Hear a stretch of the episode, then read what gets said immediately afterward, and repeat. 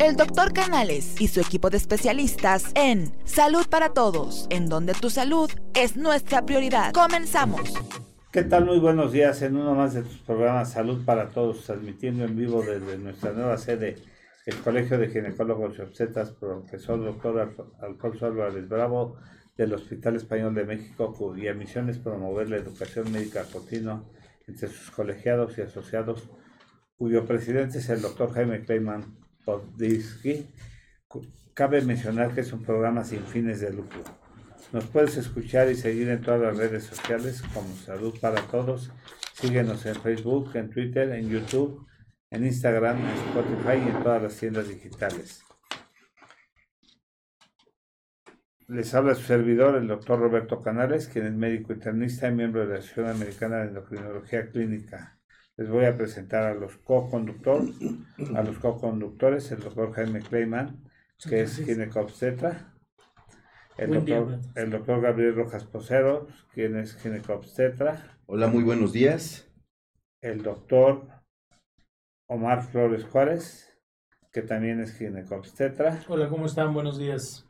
Y bueno, nuestro invitado de hoy, es un placer tenerte aquí, el doctor Emanuel Alejandro Vergara Tamayo, quien es cirujano militar certificado, graduado de la Escuela Médico Militar y de la Universidad del Ejército y Fuerza Aérea, con alta especialidad por la Universidad Nacional Autónoma de México en cirugía bariátrica y metabólica en el Centro Médico Nacional 20 de noviembre y una estancia formativa en el Hospital Valladolid, Valdebrón, en Barcelona, España, con un curso en cirugía bariátrica, metabólica y endocrina avalado por la Universidad de Barcelona y la SECO, Sociedad Española para la Cirugía de la Obesidad, actualmente desempeñándose como cirujano general y bariátrico. Buenos días, un gusto estar aquí con todos. Y bueno, pues hay una experiencia profesional importantísima y el tema de hoy, obesidad y COVID. Eh, ibas a hacer un comentario previo sobre lo que está pasando ahora con la agresión a los médicos y lo que ha estado pasando y lo que le pasó a nuestro compañero la semana pasada ha habido ah, muchas agresiones con los eh, médicos, no hay una comprensión sobre el verdadero problema que está pasando y lo que está sucediendo. ¿Qué, ¿Cuál es tu comentario? Pues sí, eh, más que nada, pues comentar que pues es un tema en boga, que en muchos medios se ha satanizado inclusive eh, al personal de salud o al personal que está este, en la primera línea eh, combatiendo esta pandemia este, en, nuestros tiempos. Eh, más adelante lo mencionaré eh, con más a detalle, pero pues recordemos primero que nada de dónde viene la palabra cuarentena, que viene de cuando en su momento fue la peste negra con la Yersinia pestis y que el periodo de incubación era de 38 días y por eso dijeron guarda 40 días y de ahí viene la palabra cuarentena. En ese entonces pues la peste se llevó más de un tercio de la población de toda Europa, 25 millones. Si la gente se hubiera guardado en sus casas, teniendo las, las mínimas nociones de salud e higiene, hubieran sido 200, 300 mil. Sin embargo, pues por esas fechas, lo que hicieron fue precisamente satanizar y culpar, eh, buscar culpables sobre esto. Voltearon a un lado en Europa y vieron al, a la población judía, quien tenía pues prácticas eh, más saludables que que, el, que el general de la población y dijeron es un mal que nos trajeron los judíos, es un castigo divino. Lo que hicieron entonces fue pues culpar a los judíos y como era un supuesto castigo divino salían flagelantes a las calles a pedir perdón a Dios. Lo que no sabían era que al contrario, como la pulga este, de las ratas era quien transmitía la enfermedad, pues iba siguiendo a los flagelantes sangrantes que decían, ni siquiera tengo que picarlos, ya está la sangre ahí. Por eso se aumentó la, la, la, mortandad en ese entonces. Mientras que la población judía pues fue una de las menos afectadas en toda Europa. Y pues precisamente a aquellos médicos, aquellos personajes que, que en su momento trataban de concientizar a la población, pues igualmente pensaban que por no enfermarse, por tener prácticas higiénicas, ellos eran los causantes de la misma, cuando no es así. cosa que se puede reflejar inclusive en nuestros días. Pues sí, y realmente ahorita con el COVID ya regresamos a los 10 mil. Ya regresamos a los 10 mil. Entonces ya estamos en la fase 3.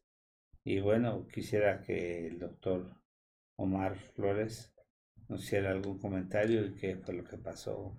De lo que me sucedió. Yo me bajo en, en una tienda, en un Oxxo, a comprar un café y de y, conveniencia. y de conveniencia. Inconveniencia. Tú vas a pagar el comercial. Pero fue comercial, Apúntalo. perdón. Entonces me bajo y, y al acercarme hacia donde venden el café, un individuo se voltea, me avienta el café en, en- Caliente. caliente, caliente, pero no estaba, fíjate, no lo sentí tan caliente, me avienta y me dice, tú estás apestoso. Mi reacción fue darle un golpe al señor, se cayó, grita la señora de la caja, la- la- la- sale un señor de por atrás donde están los refrigeradores. Y otro, una, otra persona que también no tenía nada que ver, me dice, ¿por qué le pegas? Digo, me está aventando un café. Me dice, es que tú no tienes que estar haciendo nada aquí. Me dice, tú eres médico, tú traes un, un virus en ti. Dije, oye, ¿cómo crees? Se bajan dos individuos de un carro y me dice la señora, váyase doctor, váyase doctor. Entonces ya me subo al carro, me voy, pero dice uno, de verdad que se queda uno con la impotencia que dice, ¿cómo es posible que te agredan de esa manera? ¿no? Tengo personal de la clínica, del hospital, que me han dicho, no lo separe el camión por ellas. Una, una de mis enfermeras se iba a subir al camión, se arranca el camión, la tira. Pero es el único país en el cual pasa esto, en el cual la gente nos ve como, como en vez de que nos vamos a ayudar, como apestados, exactamente la palabra. Y, y volviendo al tema, regresando al tema, eh, entrar a la fase 3, lo más importante yo creo es no salir de casa, porque esto es cuando se hace mucho más grande el cuadro, me- el cuadro crece con mayor fuerza. Cuando es horizontal, ¿no? La Exacto, cuando es horizontal directamente y la gente tiene que entender que si se dice no salgas de casa, no salgas. Son las dos semanas más críticas, ya lo dijo el secretario de Salud, las dos semanas más críticas del contagio abierto, contagio en línea. Pero sí es increíble, ¿no? Yo, eh, mi hijo, mi hijo me dice, papá, quita tu bata del carro porque el que traigas la bata también es signo de que te agreden. Es increíble que no te vean con, con- con unos ojos de me va a ayudar, sino como una persona que te va a contagiar, ¿no? Y es increíble eso. Y ahora con el distintivo que vamos a tener para el día que no circulamos y que podemos circular, Ajá. pues va a ser un distintivo. Miren, ahí va. Ahí va, ahí va el virus. O sea, Es un arma de doble ahí va el filo. COVID. Es un arma de Sí, doble sí, filo, exactamente. exactamente. Entonces, y pues lo que estábamos platicando antes de empezar el, el programa es que esto está penalizado, penaliz tipificado. Sí, en la ley penal, ya no solo Pero civil. le, le voy a decir algo, doctor Kleiman, algo que a mí me llamó la atención. Yo al ver otro individuo que estaba ahí, que no tenía nada que ver con, me dijo, ¿por qué le pegas? Yo le dije, porque me está aventando el café. Y en vez de sentir un apoyo, de verdad sentí que me iba a agredir. Se bajan dos de un carro. Yo dije, espérame, en vez de sentir como que, bueno, te van a apoyar, te van, Una a, bronca te van a dar la ¿no? razón. Pensé que era, me iban a agredir a mí directamente. La única que me dijo, váyase, fue la cajera, que yo dije, pues me voy. Me subí a mi carro, me fui, dice uno, y me quedé pensando, ¿cómo es posible, no? ¿Cómo es posible que te agredan en, en, en, en cualquier país? Digo, si hasta en el Corcovado, el Corcovado no se lo vieron que le hicieron la figura de un médico, todo el mundo le aplaude porque estás en la primera línea. En México es el país en donde te ven con ojos de enemigo, en vez de verte como amigo. Y es, y es, y es increíble. ¿eh? Sí, realmente es vergonzoso lo que está pasando, ¿no? Que se agreda al personal médico. Pasó en una clínica del Seguro Social, donde llegaron los familiares que había fallecido uno de sus familiares y empezaron a golpear al golpes, personal sí, médico. sí. Queriendo ingresar a toda costa cuando era por propia seguridad de ellos que no ingresaran. Y otra donde llegó el suministro y, y los guardias de seguridad, en lugar de proteger a los médicos, empezaron a golpear a los médicos. Aquí en México sucedió eso. Aquí en México. Uh, No, no, no, está, está, está crítico, está crítico. Por eso yo veo mucha, mucha ventana de oportunidad que el grueso de la población, no solo el personal médico, esté pendiente de este tipo de foros, porque algo de información se deben llevar y algo de información les debe servir para abrir sus mentes y que en realidad tengan una noción de, de lo que se está haciendo y quiénes en verdad están apoyándonos y quién no. ¿Y quién te dice que el día de mañana esta persona que te agredió no va a necesitar De tus servicios. de tus servicios? Y bueno, pues este, y tú le vas a decir, mira, ¿te acuerdas cuando tú me agrediste y ahora estás tú del otro lado? ¿no? Y yo estoy seguro que el doctor, por por, por el hecho de que es doctor y que todos somos doctores, ni siquiera eso, porque vamos a atenderlo y el doctor lo va a atender. Yo, yo, Pues yo, claro. lo que, yo lo que comento, ¿eh? No- digo, nosotros no pedimos aplausos en la calle ni nada, simplemente el respeto como médico, porque la verdad somos la primera línea que ve la infección, la primera línea, toda mi familia está en Cuernavaca, yo estoy solo aquí en México, solamente con mi hijo Omar, que es mi brazo derecho, pero es increíble que uno sacrifica a la familia que se vaya a algún lado para uno dar la cara por mucha gente y de verdad que no te lo agradezcan. Y no pedimos agradecimiento, creo que nacimos con esa... Yo le una vez... Mi, Lo que pedimos es respeto. yo a mi mujer le dije, mi amor, yo nací con esa vocación. Para mí, es, para mí es una vocación ser médico. Para mí es, me gusta lo que hago, pero no puedes ser agredido por la gente, ¿no? Es algo que sale de ti. Y sí, lo que pedimos es respeto, simplemente respeto. Yo no pido que ni que nos aplaudan, simplemente respeto, ¿no? Respeto. Y que la verdad, el, el COVID, hay mucha gente que me dice, si es de verdad, si es en serio, que a veces uno, ¿cómo es la ignorancia? La ignorancia de mucha gente. Claro que es en serio, claro que existe. Eh, en la semana pasada, el fin de semana, yo vi mucho tráfico por la zona norte, por satélite. Yo, que dice uno, ya la gente empezó a salir, a salir, a salir. Ya se tomaron medidas del día de no circula, de Nauca- en lo que es Naucalpan en específico. Pero es que la gente siga saliendo, siga saliendo sin conciencia de que realmente es una enfermedad que mata. Es una enfermedad que si la, la agarras tipo alguna pandemia severa o en un centro donde haya mucha gente, concurrencia de gente, te vas a morir, te vas a enfermar a un grado grave, grave, grave, grave. ¿Verdad? Sí. Creo que ya los dormí, ¿no? No, no, no. Creo que ya los dormí a todos. No, nos dejaste impactados. Ah, perdón, No, no. Oigan, pues muchas gracias por estar viéndonos. Los invitamos a que nos sigan en las redes sociales. Ya saben, a todos los que se están conectando. Pues el tema de hoy va a ser obesidad y coronavirus. ¿Qué relación, qué consecuencias? Saludos a la doctora Maru, que La nos está Maru viendo nos está- y nos está preguntando justo todo, todo eso. La doctora Gaby, el doctor Fernando este, Castillo camino. Lira viene en camino y Enrique Sánchez Vera, por supuesto, saludos. Y, eh, estamos aquí pendientes, ¿ok? Muy Sí. bien. Lo que pregunta Maru es por qué se complica más el paciente obeso con el coronavirus, que ahorita va a ser motivo del tema. Sí, claro, este, lo abordaremos amplio durante el ¿De, tema. de quién hablan? ¿Cómo? ¿De quién hablan? Igual y si podemos comenzar con unas imágenes que trajimos para ir abordando Ah, un sí, poquito. sí, Este, pues mi intención es durante esta charla, esta plática, este tiempo, este, primero que nada, como dije, hay a lo mejor mucha población fuera del gremio médico que está siguiéndonos y pues empezar con, con una introducción sobre la obesidad, una introducción sobre el coronavirus y, y a partir de ahí entrelazarlos y ver cómo es que estos Que es otra epidemia. que exactamente, de, de hecho más adelante es, es como yo lo titulé en la invitación que dice, las dos pandemias que nos están atañendo aquí en México y en el mundo. Porque tenemos en México dos, dos pandemias, obesidad y coronavirus. Las dos son muy actuales. Adelante. Este, pues en primera ¿Quieres instancia, una imagen? sí, este, empezamos con las primeras imágenes. cada Jesús, una ¿nos en subir una imagen? La primera, por favor.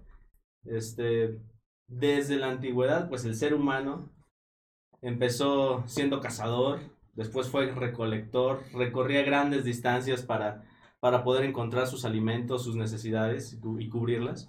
Y tenía que tener alguna forma de poder guardar esa energía, porque no sabía cuándo iba a volver a comer. Entonces los animales pues tuvieron sus, sus formas de hacerlo. El ganso en el, en el hígado, por eso es tan rico el foie gras, ¿no?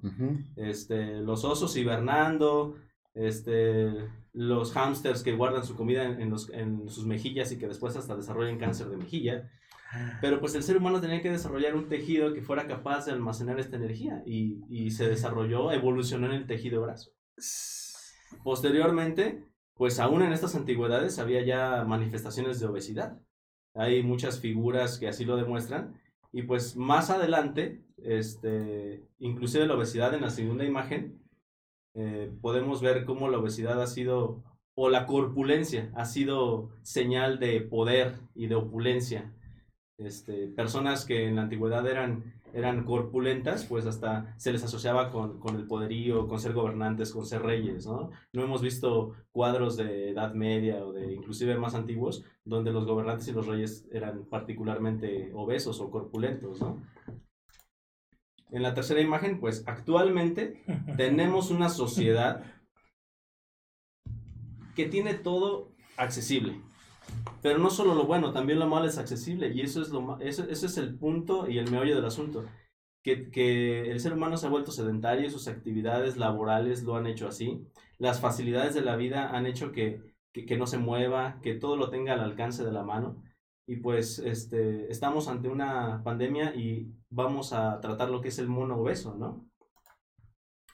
Y pues solamente algunas conductas sociales, algunas reglas sociales nos limitan. Ahí en la cuarta imagen podemos ver que este, solamente algunas normas sociales nos limitan para que en algún momento esto pudiera estar factible en- en, eh, para todas las personas, ¿no? O sea, solamente este, los límites eh, mentales, sociales de las personas nos limitan para estar así y no obtener esto. Y todo esto nos lleva al título de nuestra presentación, este, en, la, en la quinta imagen, las dos pandemias de nuestros días y cuáles son obesidad y coronavirus. Las podemos ver en esa imagen, si tenemos ahí la, la quinta imagen. No están peleando entre sí, al contrario, Ahí están nos haciendo... tomaron esa de perfil, doctor. ¿Dónde? Nos tomaron esa de perfil. Ah, enséñasela, él no la puede ver. Ah. Aquí. Una anterior, Una exactamente. anterior. Esa, podemos ver hay dos entidades, pero que no están luchando, al contrario, están haciendo sinergia para potenciarse una a la otra, ¿no? La obesidad y el coronavirus. Una célula, una célula, un adipocito y un virus por ahí, este, colaborando, ¿no? Superadiposito. Bueno, y en la silueta ahora sí. Bueno, pues el sobrepeso y la obesidad, pues no es más, no es más que la acumulación de tejido adiposo en exceso en el cuerpo. ¿Y cómo se da esto? Pues por un desequilibrio energético entre la ingesta y el gasto de esta misma energía, ¿no? Este, ¿Cómo definimos cuál es el factor, el, el- el parámetro que, que es más útil para nosotros en decidir si una persona es o no es obesa? Sabemos que hay muchos factores, que, que una persona es muy musculosa, que una persona tiene retención de líquidos, ese tipo de cosas, pero bueno, en términos generales, el índice de masa corporal es lo que nos va a traer este, Ujú. el- el parámetro El parámetro. primordial, ¿no? El más característico. ¿Cómo, ¿Cómo se mide esto? Pues con nuestra estatura y nuestro peso. Un ejemplo, si una persona de un metro setenta pesa 70 kilos, su índice de masa es de 24 Está bien. y está bien. Excelente. Si sube 10 kilos, esa misma persona, 80 kilos, ya es de 27 y está en sobrepeso. Si sube 10 kilos más, está en 31.1 y ya está en obesidad franca, ¿no? Ahí podemos ver como una simple variación muy pequeña en el peso, pues nos puede dar este, la obesidad y pues todo lo que ello conlleva. La siguiente imagen, vemos la fórmula precisamente para calcular este, nuestro índice de masa y si alguno de los escuchas o este, quisiera sacarlo, ya pudiera tener una idea de, en qué categoría nos encontramos, ¿no? Así pues, podemos encontrar en la siguiente imagen una, una representación gráfica de cómo se va desarrollando, cómo va evolucionando este índice de masa, llegando inclusive hasta la super, super obesidad, que son muchos de los pacientes que yo eh, y compañeros tratamos, ¿no?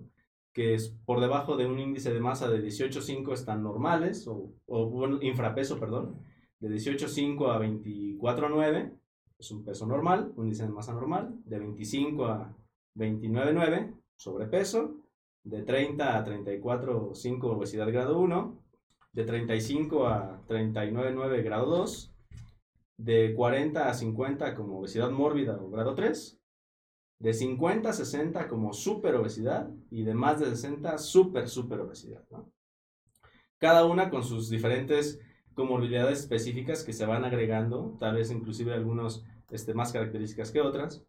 Y pues el índice de masa en adultos así es. Sin embargo, pues hay otros parámetros que nos pueden ayudar a esto. Por ejemplo, medirnos. Muchos recuerdan ese eslogan popular en las televisiones y en los radios de este, chécate, mídete y muévete.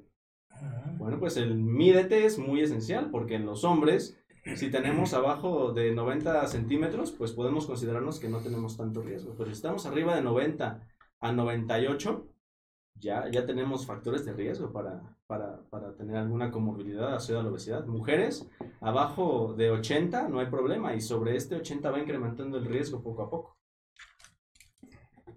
Muy bien. En los niños, pues México, México, más adelante hablaré sobre eso. México, exactamente. Sobresalimos, pero no, sobre, pero no sobresalimos de una forma buena, ¿no? Sobresalimos, sobresalimos en, en, en primer lugar, pero en primer lugar, este, de obesidad y sobrepeso, ¿no? Estamos en primer lugar de, de obesidad y sobrepeso en el mundo. Estábamos hasta hace poco en segundo de obesidad sola, pero ya, ya ganamos, ya estamos en primero de obesidad también. Y en niños es el primer lugar de sobrepeso y obesidad infantil también. En En ellos, todas pues, las áreas, ¿no? Rural y... en todas, a, a nivel nacional. A nivel nacional. De hecho, de hecho es, es, es eh, curioso ver cómo en áreas rurales donde hay poco acceso a, a- a comidas industrializadas, o bueno, más bien a tecnologías, a facilidades de la vida, hay gran índice de obesidad. ¿Por qué? Porque es más fácil para estas personas adquirir algo rápido, alto en carbohidratos, a algo sano. No sé si han oído que, no sé si han oído que en todos los, los productos que tienen animalitos o figuras animadas lo van a quitar, lo van a, lo van a prohibir, ¿no? De, Sí. El etiquetado. el etiquetado, Sí. el etiquetado, para no dar comerciales, si no, no me lo cobran, este, van a quitar porque eso es lo que le incita más al niño a, que- a, a comer cosas con tanto, tanto carbohidrato, tanta glucosa. Pues que se dé la vuelta. Sí, inclusive, qué bueno que le dice por, por lo de las marcas. Más adelante puse una imagen. Y qué bueno que edité todo eso de las marcas, ¿eh? Voy a hablar un poquito de El eso. mamut, ya no, ya no lo voy a Ya distinguir. No De hecho, distinguir. la, la, Melvin ese los bajaron de peso, ¿no? O Melvin, no sé cómo se llamaba. Sí, Bueno, sí, sí. hablamos de un desequilibrio energético que es la base, la base del desarrollo de todos los problemas de peso. No solo el aumento, también el, el infrapeso es un desequilibrio en- en- en- energético. Este, cuando este equilibrio se rompe, podemos hablar de sobrepeso, de obesidad, este, de, de desnutrición. Es, es curioso ver cómo en México tenemos, tenemos ambos lados de la moneda. Tenemos gran número de personas en sobrepeso y obesidad Fernando Castillo. y también tenemos gran número de desnutrición en el país. O sea, es, es curioso ver cómo en nuestro México pasa eso. ¿no? Ambos lados de la moneda, ambos extremos. Tenemos ahí una pequeña caricatura, si la podemos poner, donde dice Life is Combustion. Una pequeña A caricatura. ver, ahorita Sí, ya está por ahí. Ya casi llega. Yo ya lo estoy ¿Ya viendo. llegó más? Ya, muy bien. No, lo, el letrero. El letrero. No me digas, ¿no? Bueno, este, remontémonos un poco. Todos conocemos las leyes de la termodinámica, quiero suponer. También nuestros pequeños, eh, nuestros eh, escuchas conocen eso. Nosotros sí los, los escuchas. Bueno, ¿Verdad ¿no? que nosotros sí las conocemos? Bueno, las leyes de la termodinámica dicen, sí. en 1783, Ah, sí, Ya la conocieron.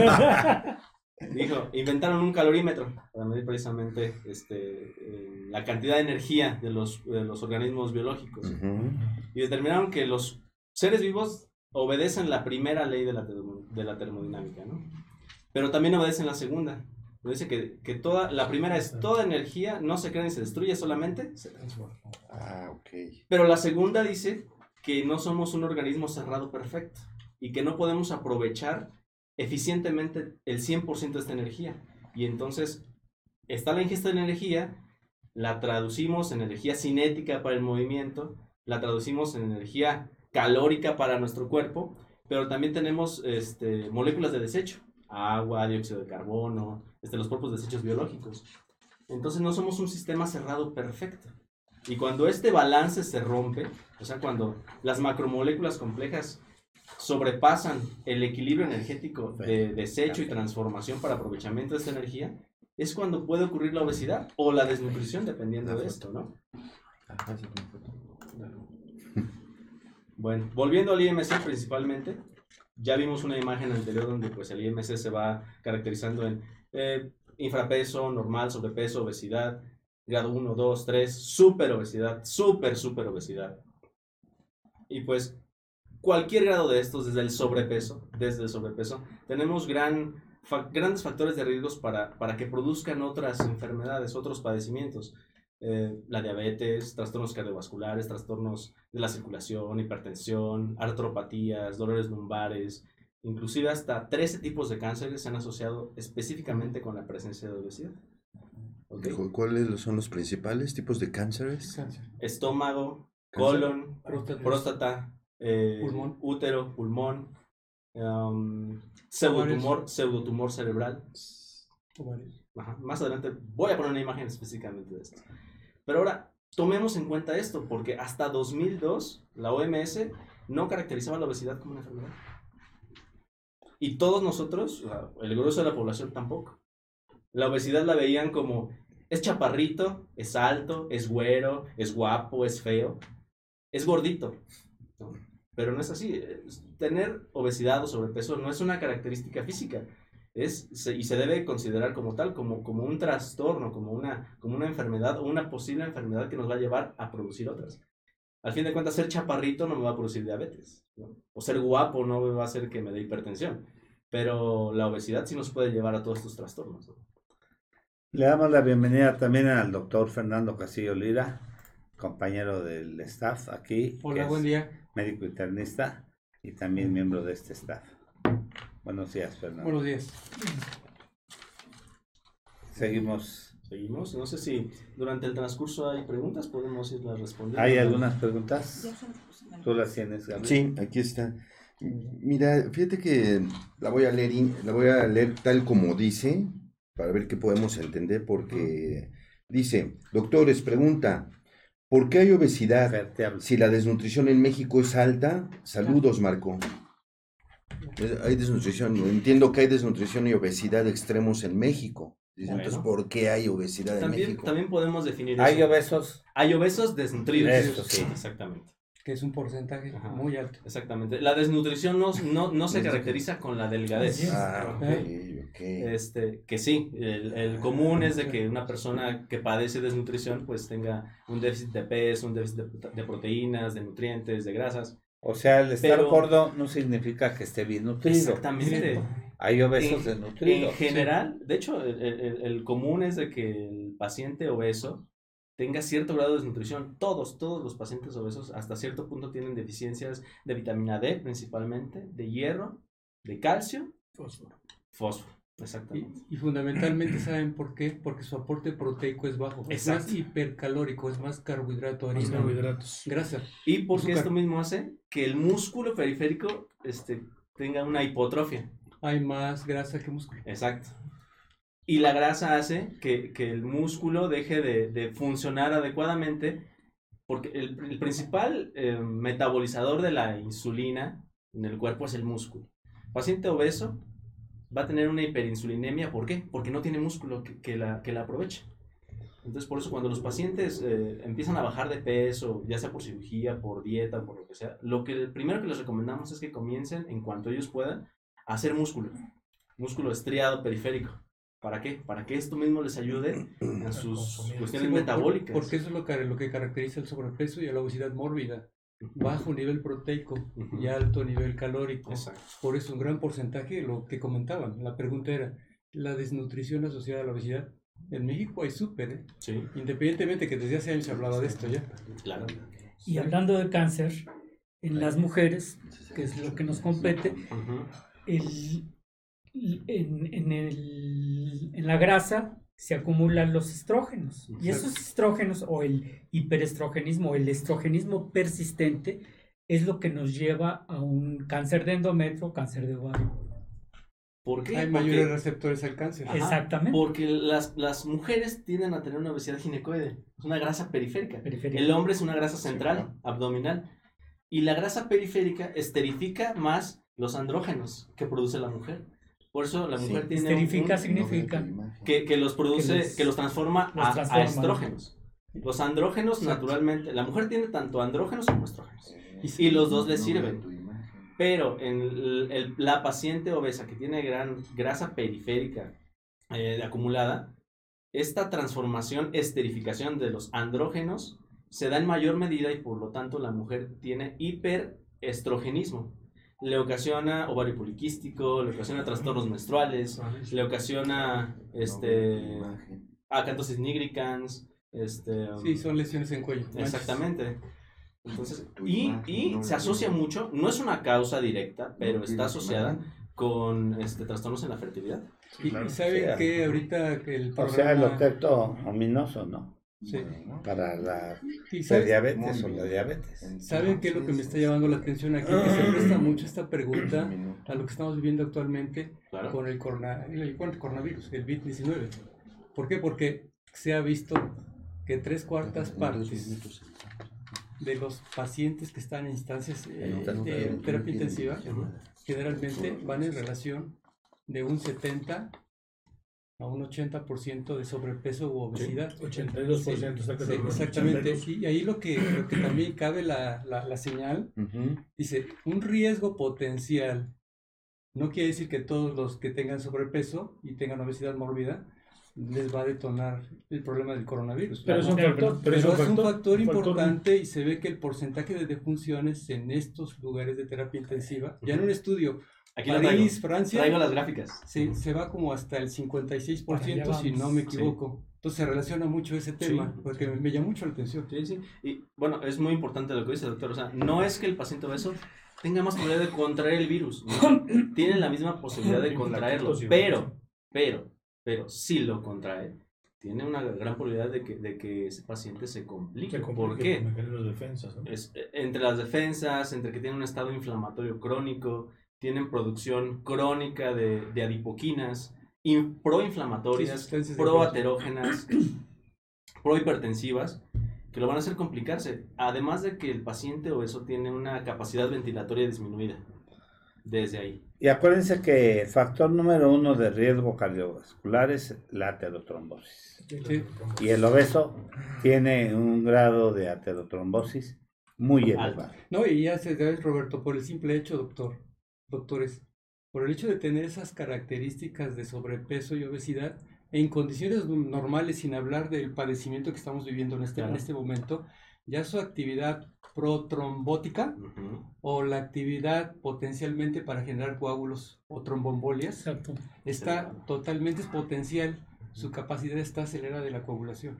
Entonces, con más, to- todavía corren más riesgo. Entonces, se presta mucho precisamente, me gustó esa pregunta, Sí. porque de ahí se desboca todo y se conecta. Si, Sí, si recuerdas, Omar, y recuerdas, Gabriel, en Sí. imagen, hicimos un programa sobre riesgo cardiovascular Sí. y hablábamos de que el factor principal de infarto y de riesgo cardiovascular era la enfermedad claro. Y eso se veía más en el paciente obeso, Claro. Que la, la causa número uno de factor de riesgo cardiovascular era la, la, Aterotrombosis. la aterotrombosis. Entonces, se ve más en el paciente obeso. Claro. Muy bien. Oigan, miren, este, para el día de hoy también estaban invitadas unas doctoras que pertenecen a la Fundación Don Mariano, que antes era Brigada de Medicamentos, que en aquel entonces cuando fue el terremoto, recordarán que nos visitaron en Radio Fórmula, precisamente donde estábamos. En este momento piden una participación, pero no pudieron venir por estar laborando. Y la fundación quiere eh, eh, hacer extensiva esta invitación, platicarles qué, de qué se trata, qué es lo que están haciendo, que sobre todo recabar medicamentos y equipo para médicos y llevarlo a los hospitales. Entonces, este, enseguida va, va a tomar la palabra la doctora. Ofelia Reyes Servín para que nos explique de qué es su fundación. Son unos minutitos, por favor, Emanuel. Claro. y Sí, seguimos justo, ¿Dónde nos justo en, la- en donde nos quedamos, que era la obesidad y coronavirus. Ofelia, doctora, por favor, si quieres platicarnos de qué trata la fundación y qué es. Claro que sí, doctor. ¿Cómo están ustedes? Muy buenos días y gracias por el espacio. ¿Me escuchan bien? Sí, Sí. Sí. Buen día. Perfecto. Eh, ¿Pueden ver mi pantalla, lo que estamos proyectando? Este, a ver, aquí te van a poner cerca de la, de la cámara, doctora. Ahí está ya. Ok. Bueno, es solamente para poder ilustrar un poquito más visualmente lo- a lo que nos dedicamos. Antes que nada, quisiera agradecer a todo el grupo de Salud para Todos por este espacio. Y como bien dice el doctor eh, Eh, nosotros somos un grupo que hemos eh, estado trabajando muy arduamente desde el 2017. Somos un grupo independiente de médicos sin conflicto de intereses que siempre estamos eh, muy atentos a cuáles son las necesidades en desastres naturales y, por ejemplo, ahorita en emergencias médicas como lo que se ha generado a través del COVID-19. Cuando tembló, Esto va muy de la mano de las conversaciones que ustedes habían estado teniendo anteriormente sobre la relevancia de este tema en nuestro país el día de hoy.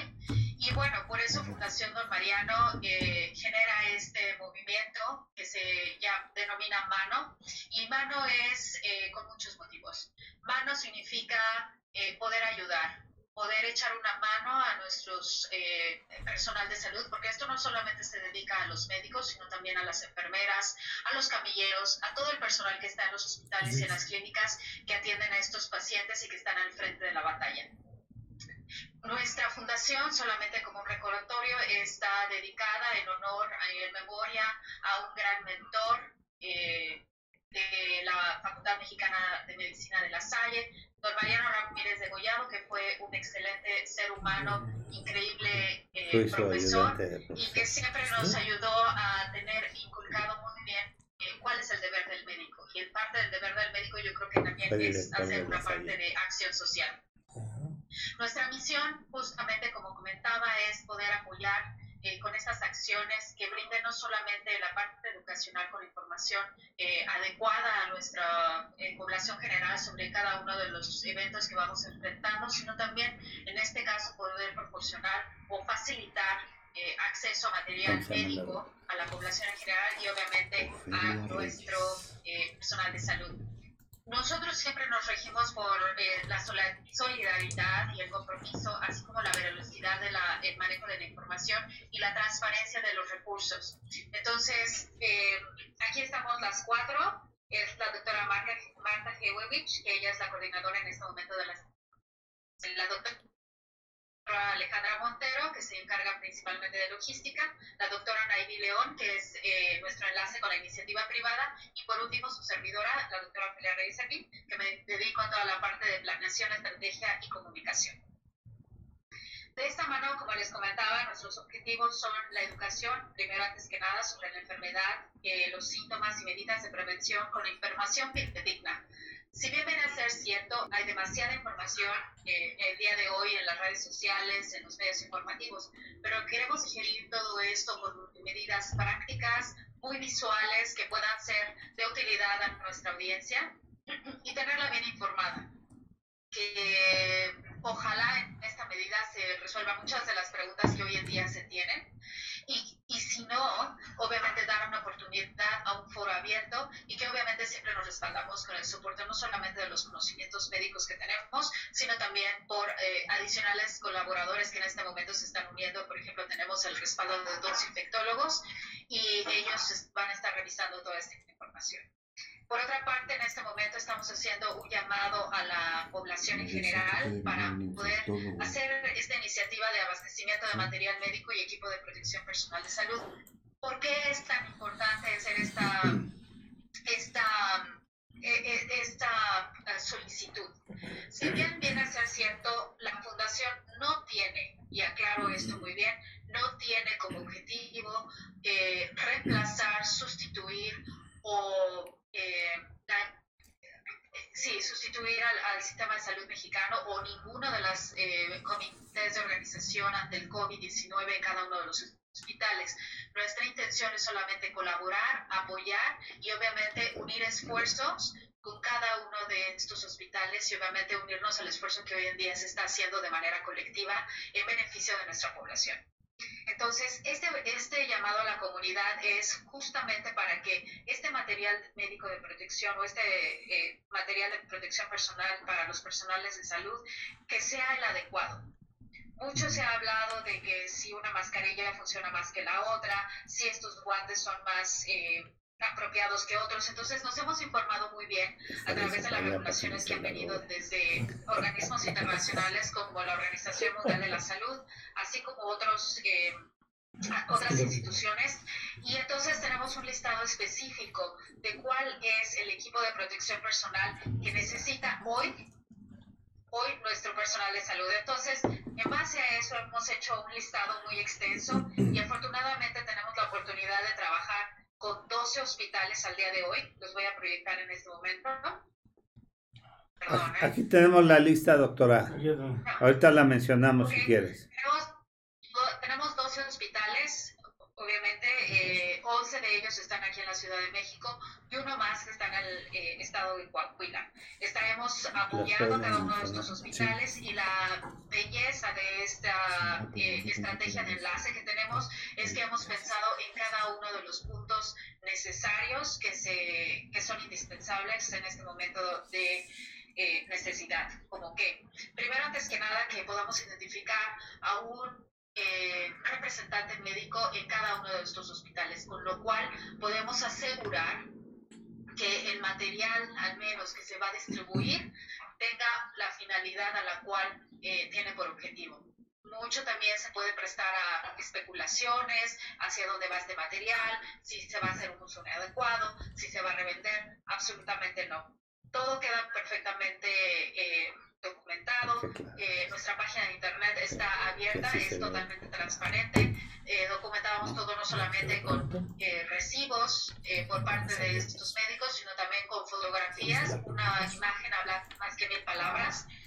Y la otra cosa es que eh, para evitar la manipulación de este material, lo que estamos haciendo es una entrega punto a punto. ¿Qué quiere decir eso? Una vez que nosotros recibimos o se hace una donación, sea en especie, o nosotros hacemos eh, el contacto a través de los proveedores, esto se entrega directamente al hospital y entonces reducimos la capacidad de manipulación del material, lo cual es muy, muy importante en estos casos de eh, manejo de infecciones de esta naturaleza. Entonces, no, lo, no voy a leer todos los hospitales que tenemos aquí, pero ustedes se dan cuenta, todos ellos son parte de nuestro sistema de salud mexicano, todos ellos o son parte de eh, eh, Secretaría de Salud o alguna institución de otra naturaleza, puede ser IMSS, puede ser INSTE, o incluso tenemos el Hospital de Coahuila, que es un hospital universitario. Ok, o- Ofelia, Eh, doctora, este, ¿en dónde, ¿en dónde se puede dirigir la gente? ¿A dónde puede acudir para Claro que donar? sí, doctor. Claro que sí, doctor. Esa es muy buena pregunta. Y entonces lo que ustedes pueden hacer es, si ustedes tienen alguna pregunta para nosotros, si ustedes están interesados en participar, por favor contáctenos a arroba Fundación Don Mariano, es una página de Facebook que está abierta desde 2017 y ustedes van a ver todo nuestro historial y también lo que hemos estado haciendo hasta el momento. Eh, todos nosotros estamos abiertos eh, 24 por- horas por 7 casi casi. Eh, estamos atendiendo preguntas, estamos atendiendo también eh, maneras de cómo ustedes pueden apoyarnos. Pueden ser en especie, como de- les dije, con eh, materiales de las características que hemos estado conversando, o bien En eh, económico. puede ser también con donativos. Los donativos se pueden unir a la primera meta y nuestra primera meta es que no haya un solo médico sin eh, caretas o sin mascarillas. Afortunadamente tengo el honor de comentarles que esta semana vamos a obtener nuestro primer eh, objetivo que se van, a, eh, se van a cubrir a los 12 hospitales con 800 caretas, obviamente distribuidas las 800 entre los 12 hospitales y eh, son...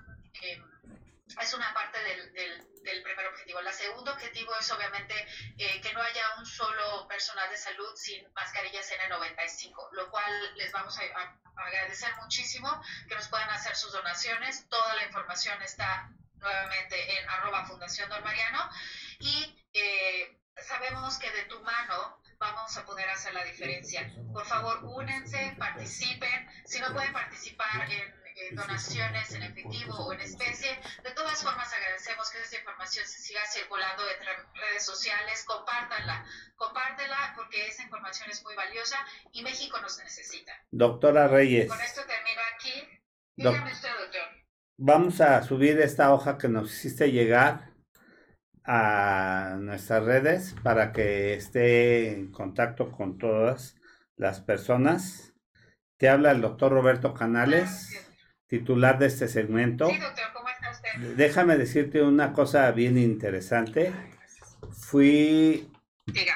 ayudante de profesor en la Universidad del doctor Mariano Ramírez de Gollado en la materia de histología Ah, y también fui instructor en La Salle cuando empezaba la Facultad de Medicina allá en San Fernando También, sí.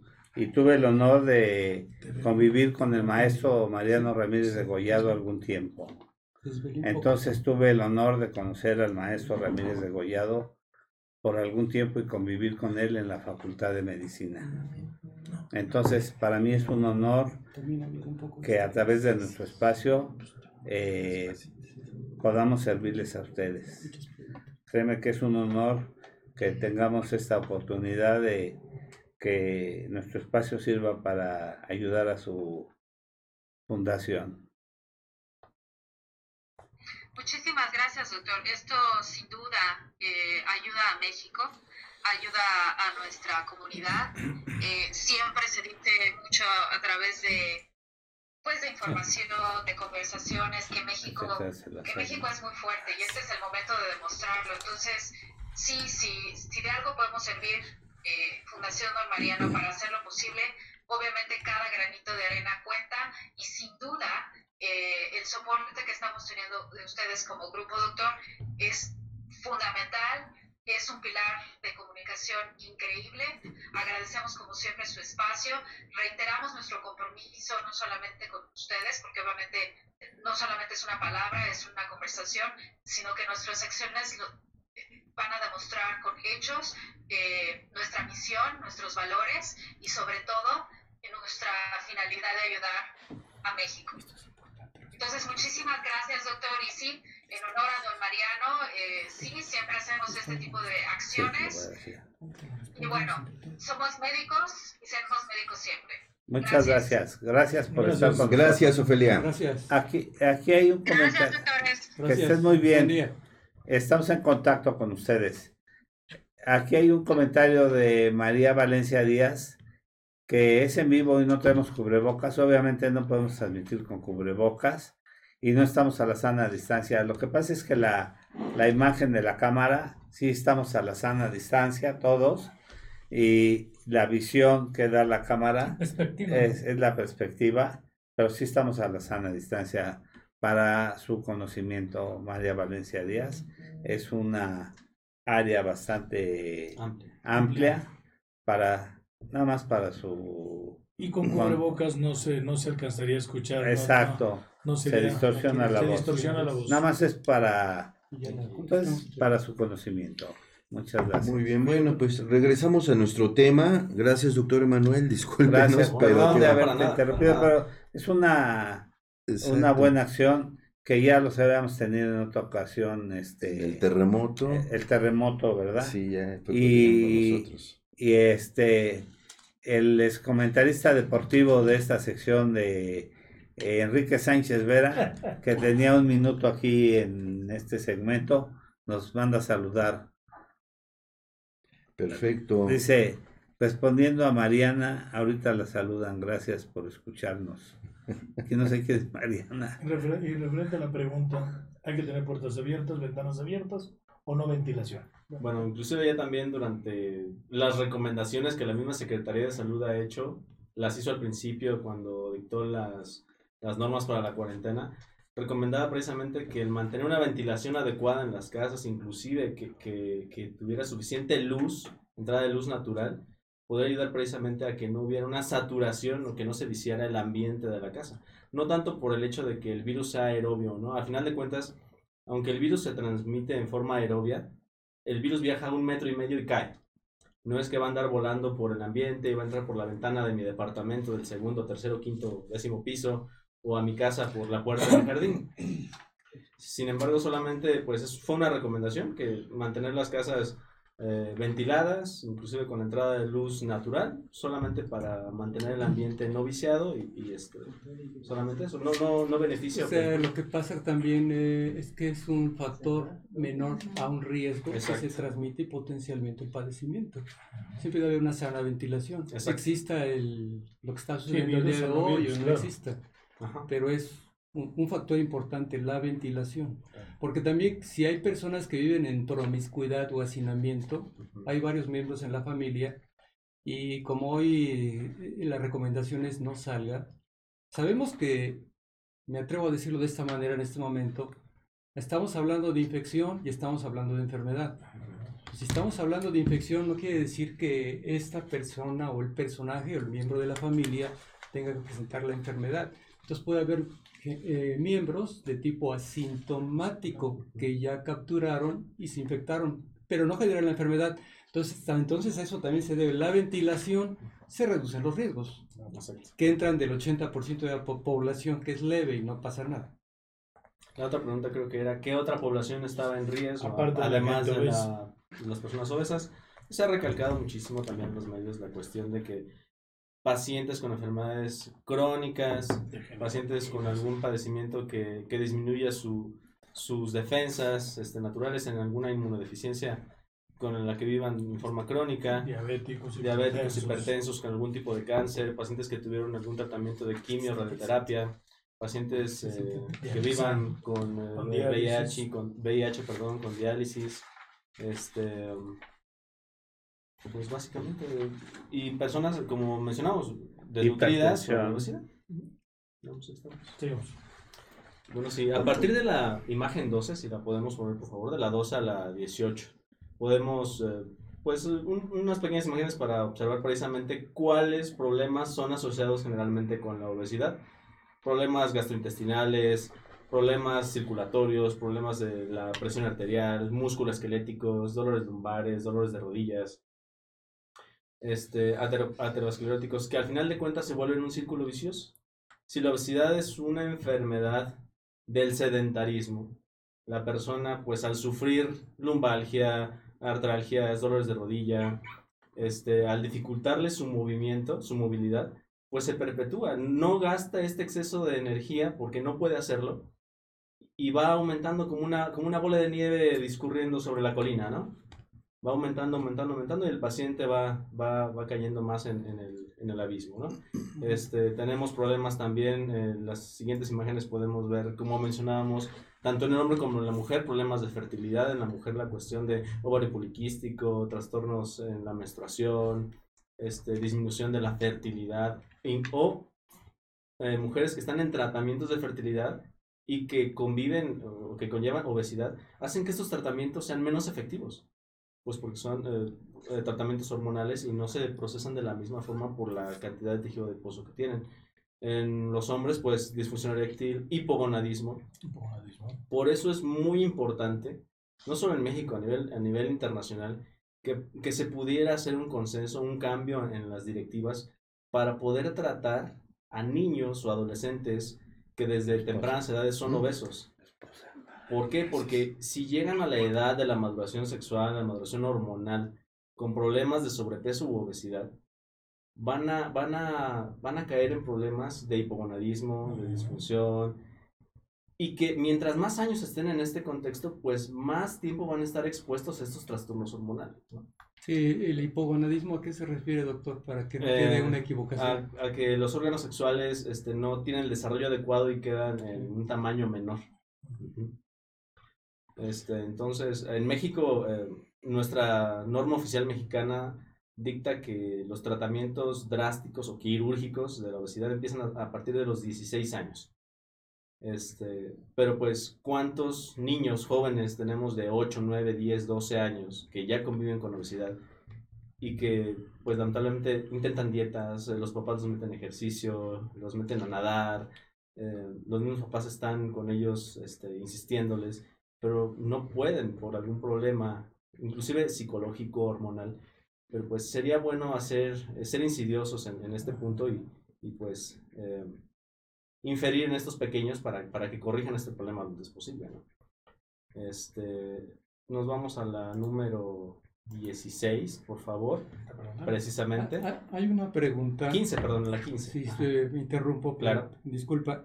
Doctor Emanuel, mire, hay una persona, llama mucho la atención y es importante a, a razón de todos los factores de riesgo que vive una persona con sobrepeso o Claro. obesidad. Se siente de esta manera, la pregunta va así. ¿Por qué esa segregación o hasta discriminación de decir que la gente obesa con diabetes o hipertensa es más propensa a enfermarse de COVID-19? No. No es este, Creo que ahí hay que, hay Sí, que este, encontrar la diferencia. en Exactamente. Habíamos comentado que eh, estos pacientes, estas personas que viven en estas situaciones, no son más propensas a enfermarse.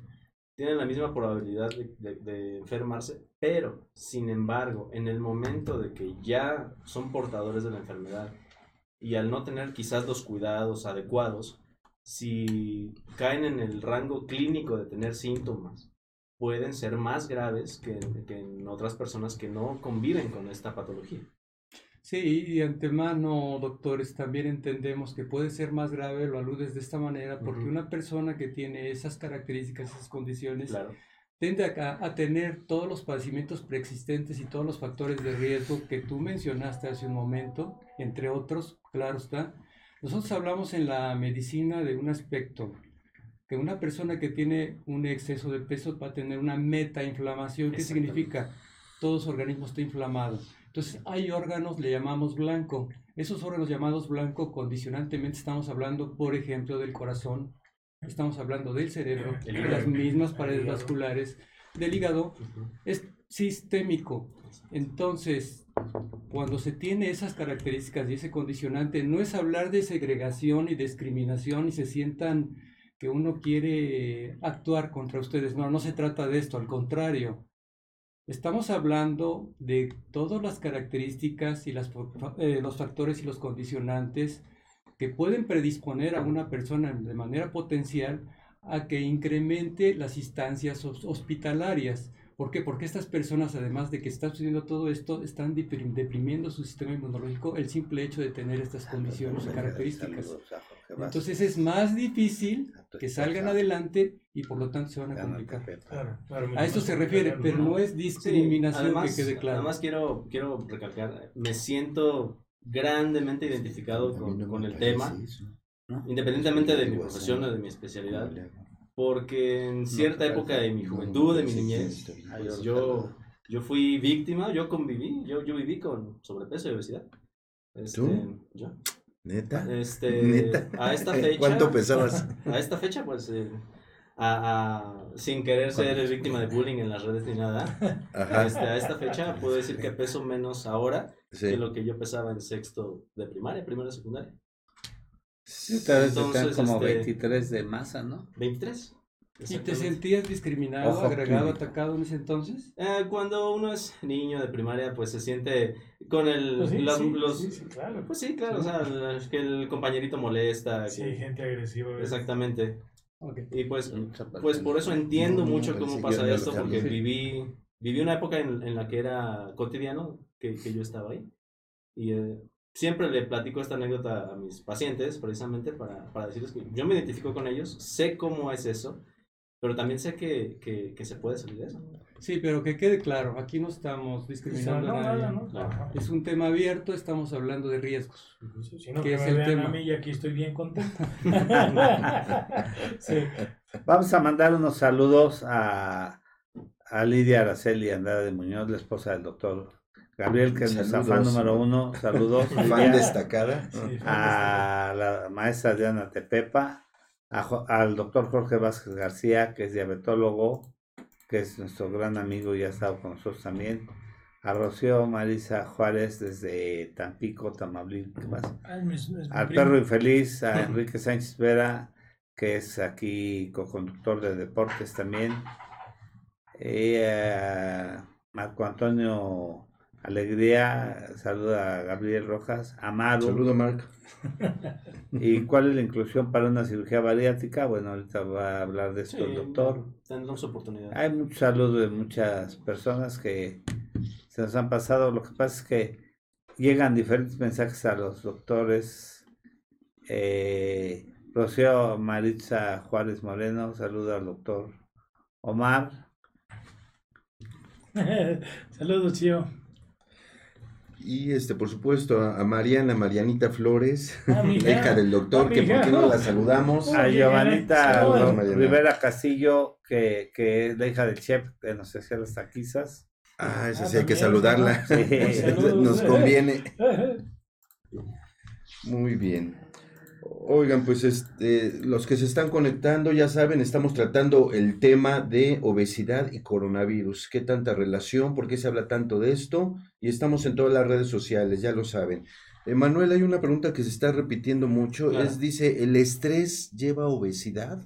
¿O por qué alguien eh, con estrés puede subir de peso? Eh, la ansiedad. La ansiedad lleva a obesidad. Vivir, vivir con estrés Ajá, puede conllevar un trastorno de ansiedad. Sí. La ansiedad es un estado donde la persona siente la necesidad de que algo le falta. de que algo tiene que estar haciendo o algo tiene que estar realizando o tiene que tener una, una conducta específica para, para sentir que, que no le está faltando algo, ¿no? Em, Quiere cubrir un vacío. exactamente, Con otra cosa. O sea, y come. Y entonces incrementa el apetito y cubre un vacío comiendo. Y la vida Al actual, pues, es por Pues ingesta. es una justificación al hecho. exactamente, de la la, ingesta. la- la vida actual, pues, es de gran estrés por las actividades, sobre todo en las grandes ciudades, pero pues eso conlleva ansiedad. Ah, Y fíjense, presta también al tabaquismo. La ansiedad, tabaquismo, tabaquismo. Al igual que comer. Al final de cuentas, eh, las dos, tabaquismo, las drogas, se, se, se comportan como una droga, lo, lo repito, como una droga. Se, convierte, Porque, se puede convertir en problema obsesivo. exactamente, Repetitivo. Es el mío. está comprobado que la comida llega al cerebro, al mismo centro de recompensa y satisfacción, Ay, donde llega el alcohol, las drogas y demás. Peor yo, aún, ¿eh? y peor aún, o sea, tenemos un, un, un, un tope, un, un, un límite de adaptación mucho menor que para el alcohol, la droga, los demás. El azúcar, cada, cada, cada vez más rápido necesitamos mayor cantidad para tener esta satisfacción. ¿Cómo, ¿Cómo? ¿Cada vez más rápido? Por ejemplo, eh, O sea, tenemos, más, tenemos querer- querer más, estrés en la vida, Sí. Nos genera ansiedad, Sí, genera un vacío, queremos llenarlo con algo, comemos azúcar. un mamut. ¿Por qué? Porque el azúcar llega rápido a este centro eh, Sí. en Ah, el cerebro. ok. ¿Qué es Eh, eso? claro. Y, y si la primera ocasión nos sentimos satisfechos, Sí. este, nos sentimos eh, agra- agra- gratos con nosotros mismos con sí. dos terrones de azúcar, Sí. después de una semana, a lo mejor requerimos tres. Y después cuatro, después cinco. Sí, y re- sí, doctor. Y, y esto se va eh, inclusive al punto en que ya no es suficiente nada para llenar este, esta cantidad de satisfacción. Sí, y, y recordar que también todo lo que sea de tipo origen dulce potencialmente es adictivo. Entonces tiene la característica ya en los estudios establecidos que activa centros del placer, Ujú. Ujú. centros dopaminérgicos. Dopaminérgicos. Centro la recompensa. Es una recompensa. Llega el momento en que se puede convertir en gula más que sea una, una, una, una ansiedad. Entonces, ¿qué es lo que te está sucediendo? Generalmente cuando la persona consume alimento chatarra, alimento totalmente refinado, lleno de azúcar, sobre todo refresco, ¿qué es lo que está generando en este momento? Va a generar lo que se le llama en la medicina una absorción muy rápida de azúcar a nivel intestinal. Entonces va a haber una variabilidad glucémica muy alta. Eso se va a elevar el pico directamente para encontrar el centro del placer y quedar saturado. De tu dopamina que. Entonces llega el momento, como lo absorbe rápidamente el cuerpo por condición hormonal, la insulina activa, quiere que ese azúcar se retire de la circulación. Claro. No es posible, llega el momento en que se retira, pero cae bruscamente, y al caer bruscamente los niveles se repite la ansiedad y viene otra ingesta la vez. ingesta de calorías, de azúcares. Ahora, ¿qué pasa? Eso me empiezan eh, hablando tal vez de pacientes eh, que están iniciando en todo este ciclo, este ciclo este, patológico. Pero en pacientes que ya tienen un estado crónico, este centro del placer, este centro de recompensa que está particularmente en el área del hipotálamo, núcleo accumbens y todo eso, está saturado con ácidos grasos libres. Por lo tanto, el azúcar llega no encuentra, no encuentra dónde unirse porque ya está ocupado. Entonces el cuerpo dice, no, me sigue faltando azúcar porque ya llegó, pero no, es, no se pegó. Entonces me falta. Y eso Te almacena. pide. ¿no? Eh, pide más, pide más, pide más, pide más. Entonces no hay una retroalimentación negativa suficiente y por más este, azúcar que, que ingiramos, no, nunca va, va a ser suficiente para saturar este sistema precisamente. Sí, siempre se está liberando, es positivo, dando Sí, vueltas, dando vueltas. No, nunca se bloquea. La insulina es lo mismo, hay una saturación enorme, no hay una retroalimentación, por eso hay mucha insulina circulando que no se aprovecha. Y eso nos lleva a una inflamación, a una metainflamación, lo que estábamos comentando. Relacionado con todos los padecimientos que mencionó Emanuel, el doctor Claro. Emanuel. Hipertensión, Y le dice diabetes, todo. la misma sobrepeso. El Daño adiposito, renal, el adiposito es muy bueno, el adiposito es genial. El adiposito es, es el órgano, bueno, el tejido adiposo es el órgano endocrino más activo. Después del hígado, si el doctor Lora nos está viendo para que no me regañe, después del hígado, el tejido adiposo Te va a Es el- restar, eh, ahorita es el órgano endocrino más activo metabólicamente. Pero el tejido adiposo sano, Es un buen amigo. no, no el tejido adiposo hipertrofiado. Su jefe. Entonces, cuando el tejido adiposo crece, en lugar de que los preadipocitos se formen adipocitos nuevos en el tejido periférico, entren a la, a la, lipo, a la, a la lipólisis y se degraden nuevamente, cuando los adipocitos crecen eh, patológicamente, se infiltran con macrófagos y empiezan a producir citocinas inflamatorias, adipoquinas, y es lo que se dice. Entonces, adipocitos, recuérdenlo, son células de grasa. Sí.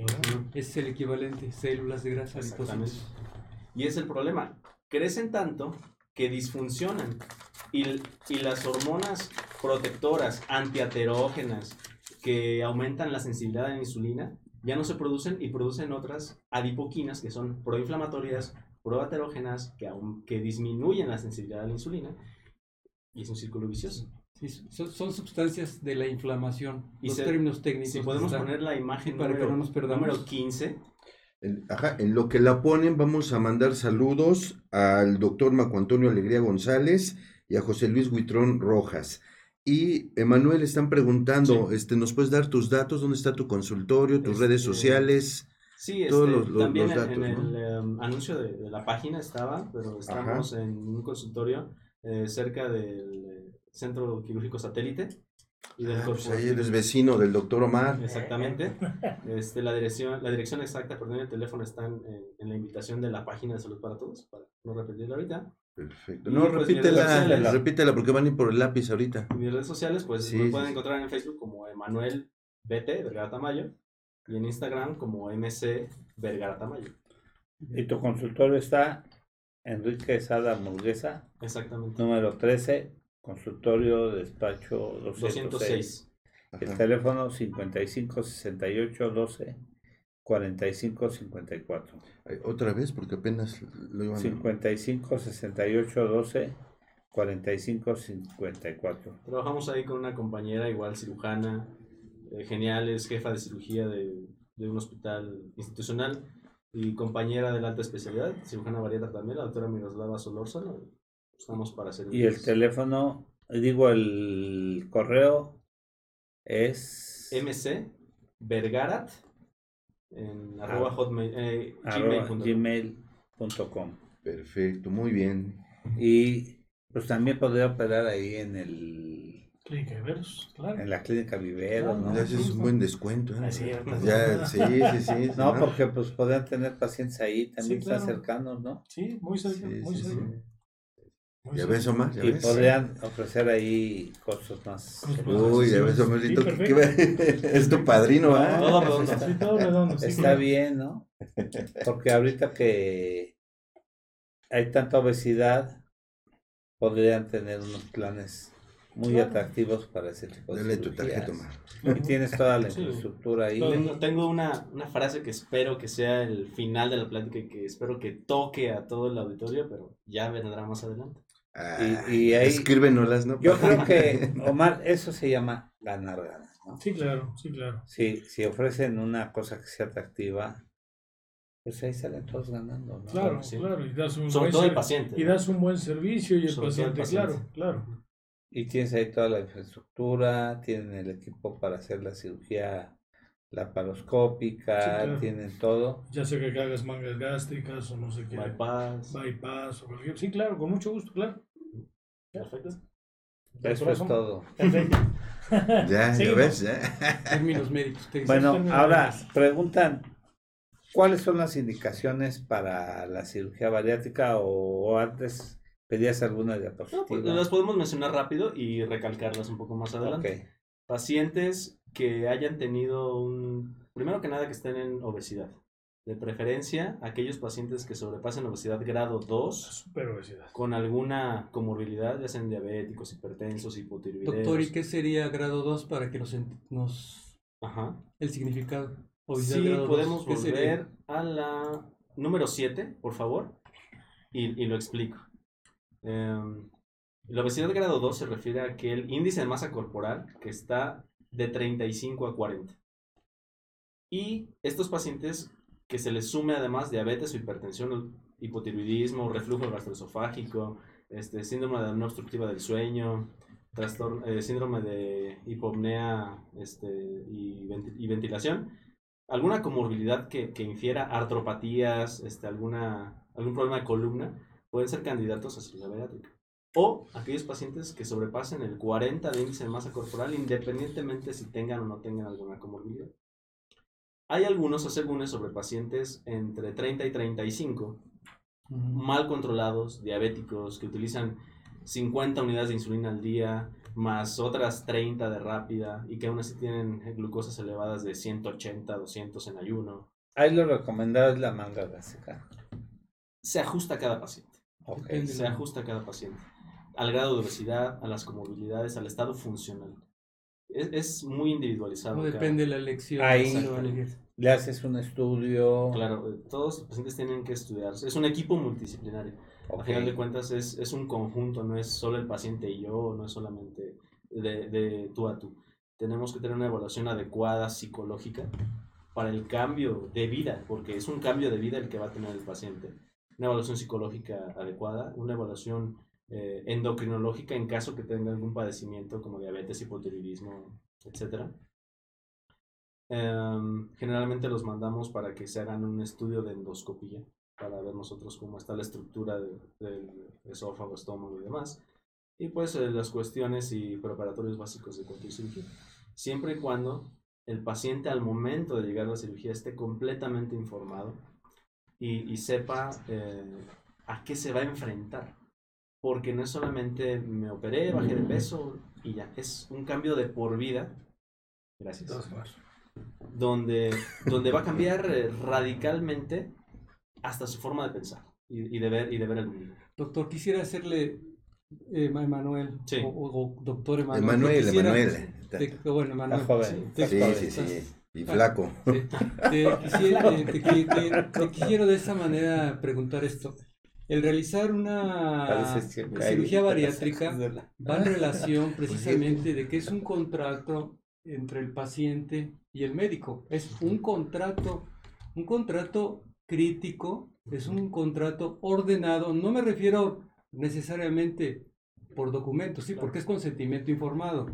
Pero me refiero a esto, es un contrato que se debe de, de fungir precisamente en una, como tú lo dices, Emanuel, en una valoración preoperatoria de todos los aspectos o factores de riesgo que tú ya los has mencionado, pero más sin embargo también el aspecto psicológico y psiquiátrico. Es, es de lo primordial. Porque hay-. En tu experiencia, Manuel, ¿hay personajes que se hacen cirugía bariátrica y se llegan a arrepentir? Por eso me, re- me- me- mi condición es, esa es mi pregunta. ¿Ese contrato debe de estar estipulado previamente? ¿A qué se van a enfrentar? ¿Van a seguir? ¿Son capaces Exacto. De llevar el, el nivel? De preferencia sí. Y una frase que a mí me gusta mucho decir a los pacientes es, yo y mis compañeros, todo el equipo, hacemos el 10% de todo el trabajo. El otro 90% es de usted, de su familia, de su apoyo y entorno social, del trabajo, es muy importante. Al final de cuentas, el resto de su vida, el resto de su vida va a tener que tener Depende del paciente. apoyo, apoyo psicológico, apoyo del endocrinólogo en caso necesario, apoyo nutricional de por vida. ¿Por qué? Porque la cirugía por sí sola sí hace perder peso, hace recuperar el índice de masa saludable, pero hay un tiempo en el que la cirugía solamente educa al paciente a qué hábitos, qué, qué, ¿Qué debe y no debe? qué debe y no debe hacer. Después de este tiempo, va a depender de qué tanto el paciente se haya habituado y qué tanto haya cambiado también su forma de pensar y de ver la vida para seguir en el mismo tenor y continuar el resto de su vida así. Sí, te, te lo preguntaba de esta manera porque la Organización Mundial de la Salud ya estipuló esto. que debe de ser algo informado, Claro. precisamente es un contrato de por vida de que su alimentación debe estar estrictamente sana. Porque la pregunta también era por esta, porque por ahí están descritos los rebotes, precisamente porque existen los rebotes por no llevar este contrato, esta condición. Sí, es ¿Qué, nos, correcto. que nos comentas? Bueno, eh, dependiendo del procedimiento, hay, sí hay una cierta reganancia en cada uno, por sí sola, solo por el procedimiento. Hay pacientes que inclusive por su misma condición de súper, súper, súper, súper obesidad, hablando de índices arriba de 80, etcétera, que ni siquiera están catalogados como tal, no son candidatos a una cirugía per se en primera instancia. Se coloca a lo mejor un, Balón. dispositivo endoscópico, Un balón gástrico.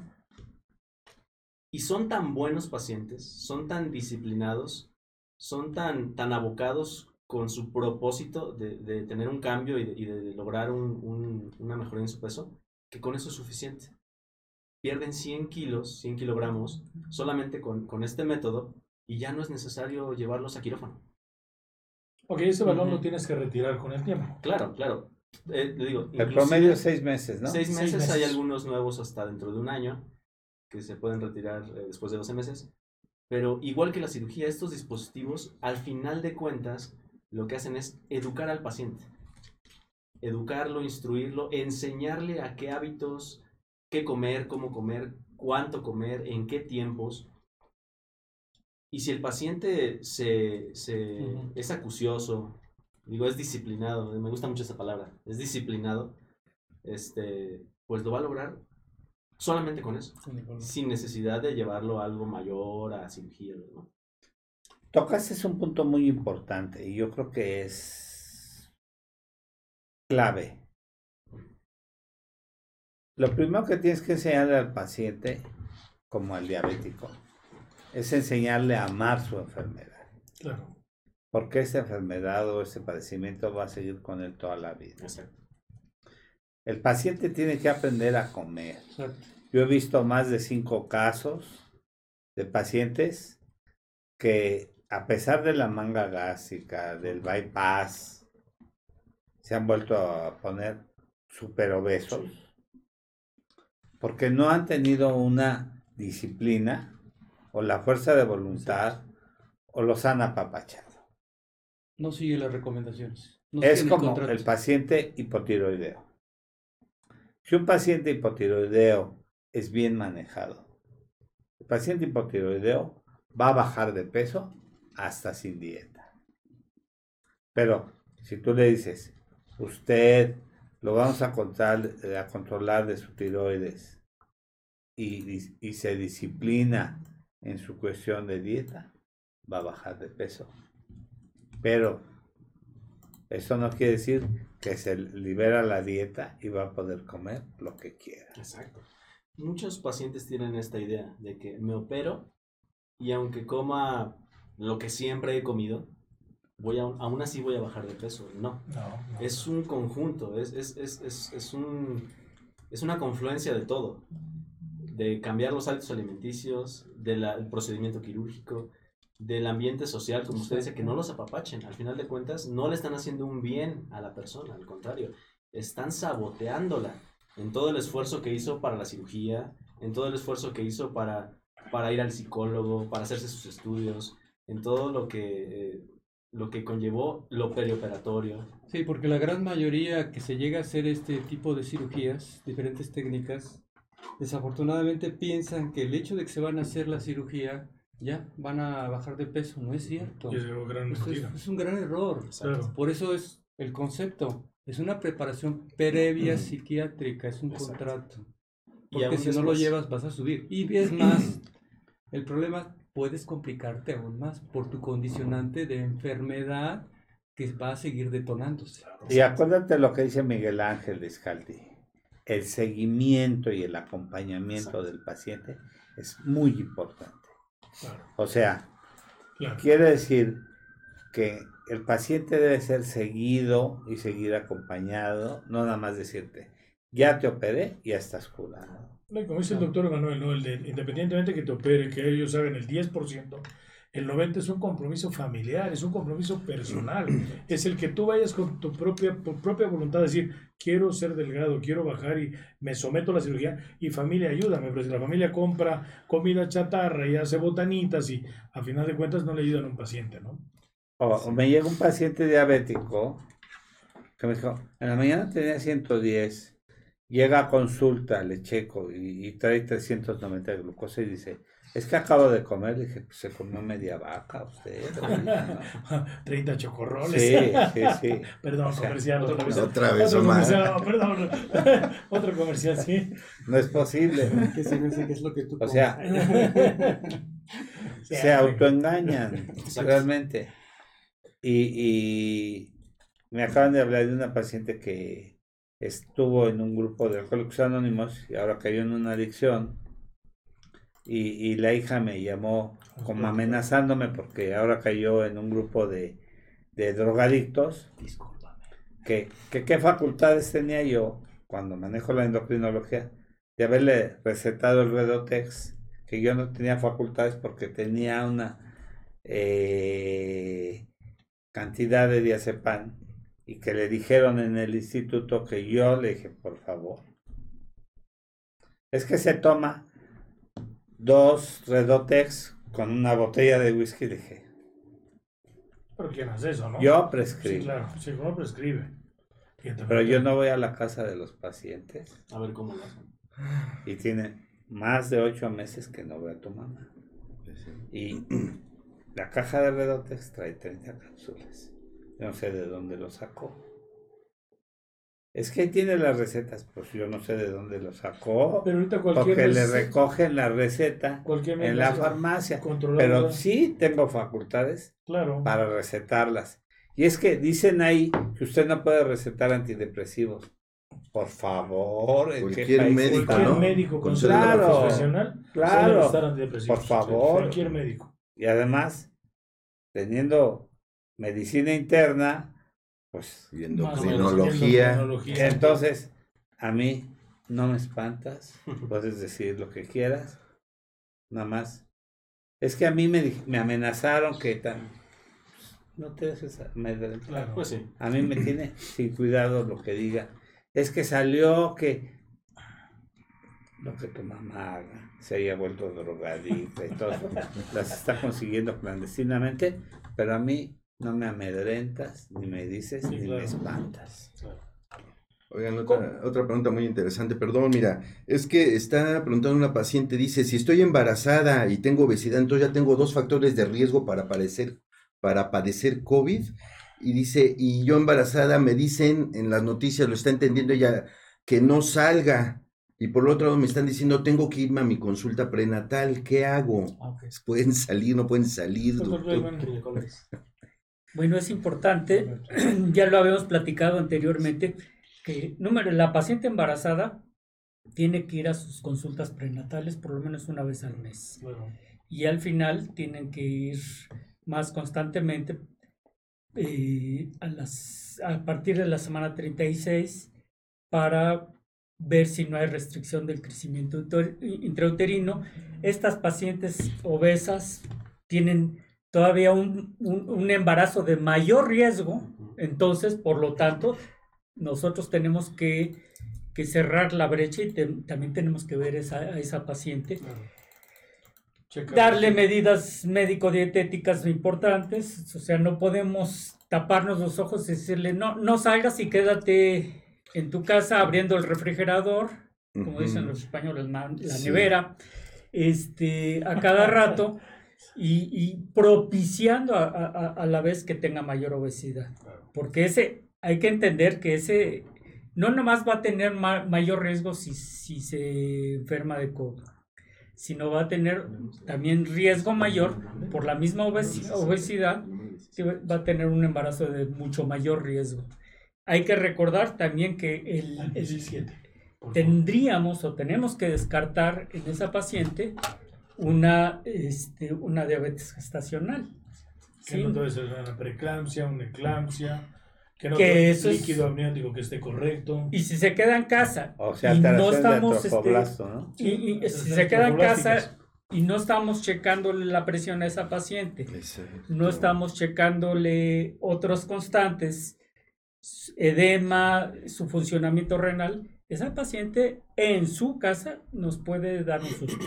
Doctor, eh, no me quiero perder, pero de todo eso que comentó Jaime Kleiman, doctor, precisamente Jaime, para Jaime. Jaime, Jaime, Jaime, da- Por Jaime, para que no suceda todo esto, joven y flaco. Jaimito, pa- sí. para que no suceda todo esto, estos factores desencadenantes, este tipo de complicaciones, una de las recomendaciones de una dama antes de embarazarse, preferentemente debe de, embr- de- de- de- de realizar un embarazo con un índice de masa corporal adecuado. Pues ir a su ginecólogo. ¿Y cuál sería su índice de masa corporal adecuado antes de embarazarse? Preguntarle a su ginecólogo Claro, para que no suceda todo esto que me lo estabas comentando. definitivamente.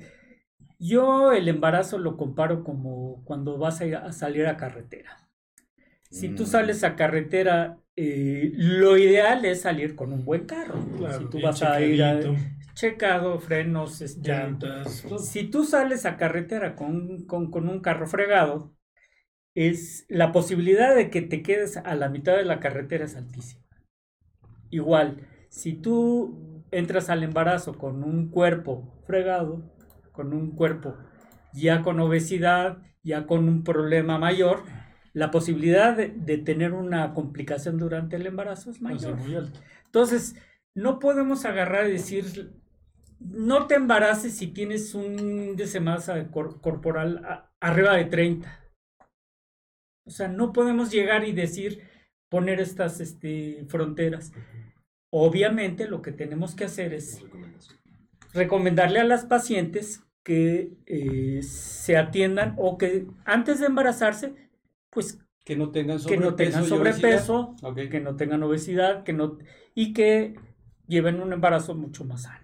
Lo que dice el doctor Kleiman es muy cierto, ¿no? O sea, si un la gran mayoría de los pacientes llegan, ya estoy embarazada y felicidad. Bueno, si un paciente tiene un control médico este, cada año o cada seis meses con su ginecólogo y cuando planean un embarazo, de verdad que el embarazo es mucho más noble, es más bonito y terminamos con un buen final feliz. Un paciente que ya con un sobrepeso, una paciente hipertensa que se embaraza, ya te está poniendo muchas trabas en el aspecto desarrollo del producto, cómo se va a comportar. Lo que decía el doctor, ¿no? Si un paciente se embaraza en un buen estado de salud, tenemos un buen resultado. Así es. Así es. Precisamente sobre esto, si pueden ver la imagen que estamos compartiendo en este momento sobre la plática que se detuvo, pues la obesidad en el embarazo eh, aumenta el riesgo de abortos espontáneos, de que haya óbitos durante el embarazo, que es muy diferente uno y otro, la diabetes gestacional que se desarrolla. Ahorita serían muerte, muerte, Muerte del Muerte del intrauterino. feto, Intrauterino. Exactamente. Que aumente la presión arterial en el embarazo, pu- pudiendo llevar inclusive a preeclampsia o eclampsia, eh, que haya disfunción cardíaca tanto materna como de- del producto, del, del del bebé, que haya apnea del sueño, independientemente del estado de embarazo, los pacientes a veces tienen trastornos de apnea del sueño, lo que lleva a una hipoventilación, que no llegue suficiente oxígeno al cerebro durante las noches cuando estamos dormidos. O sea, ¿sería eso apnea del sueño para comprenderlo? ¿Sería demasiada capacidad abdominal Que está restringiendo el pulmón. visceral? Comprime el diafragma, la capacidad respiratoria pulmonar se hace estrecha Exacto. y no puedes respirar. Exacto, hay, hay periodos hasta de muchos Se- segundos. se te acorta la noche. respiración. Exactamente, y nos Exacto. quedamos sin oxígeno. Y el riesgo es infartarte Exacto. o tener eventos vasculares cerebrales, trombos, embolias. Por otro lado, hay complicaciones en el parto vaginal. ¿Por qué? Por la disfunción eh, muscular precisamente. No hay la misma compresión muscular. Exactamente. Lo que conlleva a que algunas veces se derive a necesidad de cesárea. Pero esto también se complica. ¿Por qué? Porque el tejido adiposo en una herida de cesárea pues tiene mayor riesgo de que se infecte. ¿no? Bien. Y Entonces, aparte es- con el periodo de perder al, al, al, al producto. Sí, al- claro, sí, claro. Entonces, ante todo, dice el doctor, no podemos restringir ni decir que no se haga, pero nuestra labor es recomendarles, Claro. recomendarles que, que se hagan en las mejores condiciones posibles. Sí, tú no vas a impedir que la gente se- salga a carretera con un coche fregado. Ellos quieren llegar, ¿no? Ellos quieren ir a la playa. Pues sí. Sí, claro. Sí, Pero claro. sí le puedes recomendar a la gente que cuando salga a carretera, pues, salga con, con su coche en las mejores condiciones, independientemente del año del carro. Y volviendo a la pregunta, independientemente el paciente embarazado tiene que ir a su revisión cada Sí. mes, cada mes, y en las últimas cuatro semanas, seis semanas de embarazo, cada semana con su ginecólogo. Disculpa, Emanuel, ahorita. Algo que quisiera agregar, ahorita que vino esa pregunta con respecto a, a la, la- esa dinámica, ¿voy al ginecólogo o no voy? La Exacto. condicionante sería esta, no nada más, porque es lo que se ha olvidado, no nada más es enciérrate, no es eh, generar pánico escénico, eh, ansiedad, sino es llevar un control, no nada más en las situaciones de mujeres embarazadas, así como una dama embarazada debe llevar un control, un paciente diabético, Sí, un paciente hipertenso, un paciente que tiene problemas renales, en otras palabras, que tengan enfermedades preexistentes, llamamos, le llamamos comorbilidad, deben de acudir a revisiones con su médico, porque lo que está, está sucediendo en este momento es que la- la- las, las personas se han- lo han, no han entendido el concepto. Sí, se nos está avisando, no salgas, estamos en fase 3, pero no quiere decir que no sigas un control médico, porque todos esos aquellos que se van a encerrar, que no quieren ver la luz, están tan, tan, tan encerrados en sí mismos que no pueden comprender que tienen que tener sus controles, porque si no, esos se van a convertir en candidatos que van a llenar esos hospitales del problema que tenemos en este momento. Pero también Entonces, tenemos muchos pacientes, perdón que te interrumpa, muchos pacientes que tienen miedo, pacientes que se tratan en hospitales general de zona, la 72, la raza, que dicen, tengo que ir al hospital a la 72, pero es uno, dice, saturado de COVID. Entonces al mismo paciente le da miedo ir. Y es cuando dice, mejor no voy y paso por mi medicina. Y entonces ahí es donde es un conflicto social ahorita. Pacientes que se están dializándose, prueba en la 58, que se está en Santa Mónica. Eh, ahorita el piso se hizo COVID completo. Entonces las máquinas de dialización, entonces ¿quién dializa ese paciente cuando el paciente no tiene, no tiene, entonces eh, no tiene el, el recurso para pagar una dialización o un hemodiálisis? Ahí es donde se están pidiendo ahorita que se hagan hospitales no COVID. Exacto.